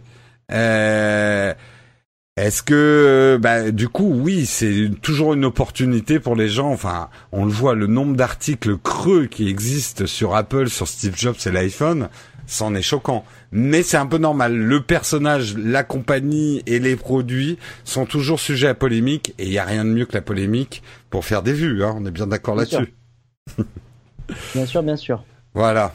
C'est un peu euh, Steve Jobs invente l'iPhone, ça tourne mal. pour résumer un petit peu les choses. C'est ça. Voilà, écoutez, j'avais d'autres articles, mais je m'aperçois qu'on a été super long. Je vais me faire tuer comme euh, par Patrick comme d'habitude. 1h50 de débat, mais parce que j'étais avec des gens passionnants. J'espère que vous aussi, ça vous a accompagné pendant votre euh, vos, coups de soleil, ou vos, parties de pétanque ou la prise de l'apéro euh, pendant vos vacances. Ou si vous revenez, ça vous a chassé un peu le cafard du retour de vacances, de nous écouter débattre sur tous ces sujets de la tech. Je voulais encore vous remercier Guy et Léo en vous demandant d'ailleurs où est-ce qu'on peut vous retrouver sur la merveilleuse toile. On va commencer par Léo, le, le nouveau dans le rendez-vous tech. L'outsider. L'outsider. Euh, L'outsider. Euh, bah moi, on peut me retrouver du coup sur YouTube, sur la chaîne YouTube euh, Léo Techmaker, du même pseudo. Euh, et à côté de ça, on peut aussi me retrouver sur Trash, où là aussi je fais des vidéos par-ci, par-là. Explique-nous rapidement, c'est quoi le, le, le parce qu'il y en a qui doivent pas peut-être pas connaître Trash, la chaîne YouTube Trash. C'est quoi un petit peu le concept de, de Trash? Euh, c'est une chaîne sur laquelle en fait on va parler de sujets qui nous passionnent, que ce soit jeux vidéo, high tech, ça peut être cinéma, manga, euh, ça peut être, on peut parler de transhumanisme par exemple. Il y a une vidéo là-dessus qui est arrivée il y a quelques temps. Et du coup on va en parler. Alors soit c'est sous la forme d'un top, en général pour vraiment euh, parler de tout le sujet. Si on veut parler par exemple des dernières innovations Kickstarter, on va parler du coup de plein de sujets qui sont arrivés en même temps. Et on essaie de rendre ça dynamique avec un petit chibi hein, qui va nous représenter à côté en mettant le plein d'informations justement pour apprendre tout en étant diverti. Voilà. Un chibi, un chibi c'est un petit personnage euh, dessiné, hein, parce qu'il y en a beaucoup qui comprendront pas forcément le terme. Merci Guy pour euh, le chibi. Et toi, euh, Guy, ton chibi, où est-ce qu'on peut le retrouver? Ah ben mon chibi euh, Geeksel au final. Non, euh, moi moi vous tapez euh, Guy sur la barre de recherche YouTube et vous me trouvez G U I. Hein, attention pas G U Y parce que Guy c'est le diminutif de Guillaume et ouais, pas c'est pas Guy, de Maupassant. Ouais, c'est pas Guy de Maupassant exactement. Donc moi c'est c'est Guy. Vous tapez juste Guy sur la barre de recherche ou alors youtube.com/slash Guy High Tech tout attaché et vous pourrez me retrouver dans mes aventures. Euh, voilà. Et puis si vous avez envie de découvrir des, petits logiciels sur Windows, sur Mac, sur euh, Android et iOS, et puis sinon des, comparatifs de téléphone et tout ça, ben voilà. Guy euh, sur YouTube, Guy High Tech. Voilà. Eh bien, messieurs, je vous remercie encore de m'avoir accompagné dans cette entreprise périlleuse et quasi non, voire impossible d'essayer de remplacer Patrick pendant ses congés. On remarquera quand même que les euh, podcasteurs audio ont le temps de prendre des vacances, alors que trois youtubeurs, nous on n'est pas du tout en vacances et ah on, est, on est sur le pied de guerre. Nous on fait du montage tous les soirs jusqu'à 5 heures du matin. Ah oui, non, mais pendant pendant l'émission là, je tournais une vidéo en même temps. Dès ah mais c'est ça, parler, euh. on, est, obligé, on est obligé, sinon on n'arrive pas à suivre quoi. On n'arrive pas à suivre. En tout cas, merci encore. Et puis je rassure ceux qui nous écoutent Patrick sera bien là dans le prochain rendez-vous tech. Et je crois que je suis aussi dans le prochain, mais cette fois pas comme présentateur, mais comme chroniqueur aux côtés de Patrick. On vous embrasse tous, passez d'excellentes vacances si vous partez. Bon retour de vacances, ne déprimez pas, ça va revenir les vacances si vous revenez. Et on se retrouve très très bientôt. Ciao tout le monde Ciao Ciao ciao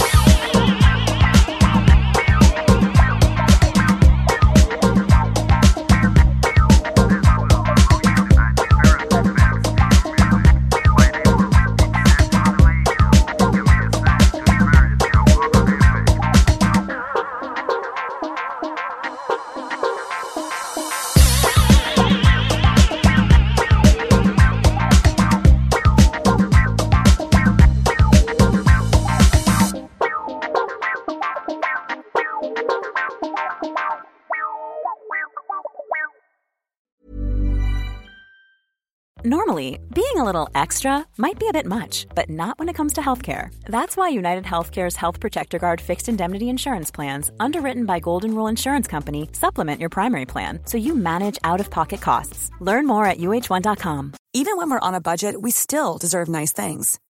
Quince is a place to scoop up stunning high end goods for 50 to 80% less than similar brands. They have buttery soft cashmere sweaters starting at $50 luxurious Italian leather bags, and so much more. Plus, Quince only works with factories that use safe, ethical, and responsible manufacturing. Get the high-end goods you'll love without the high price tag with Quince. Go to quince.com/style for free shipping and 365-day returns.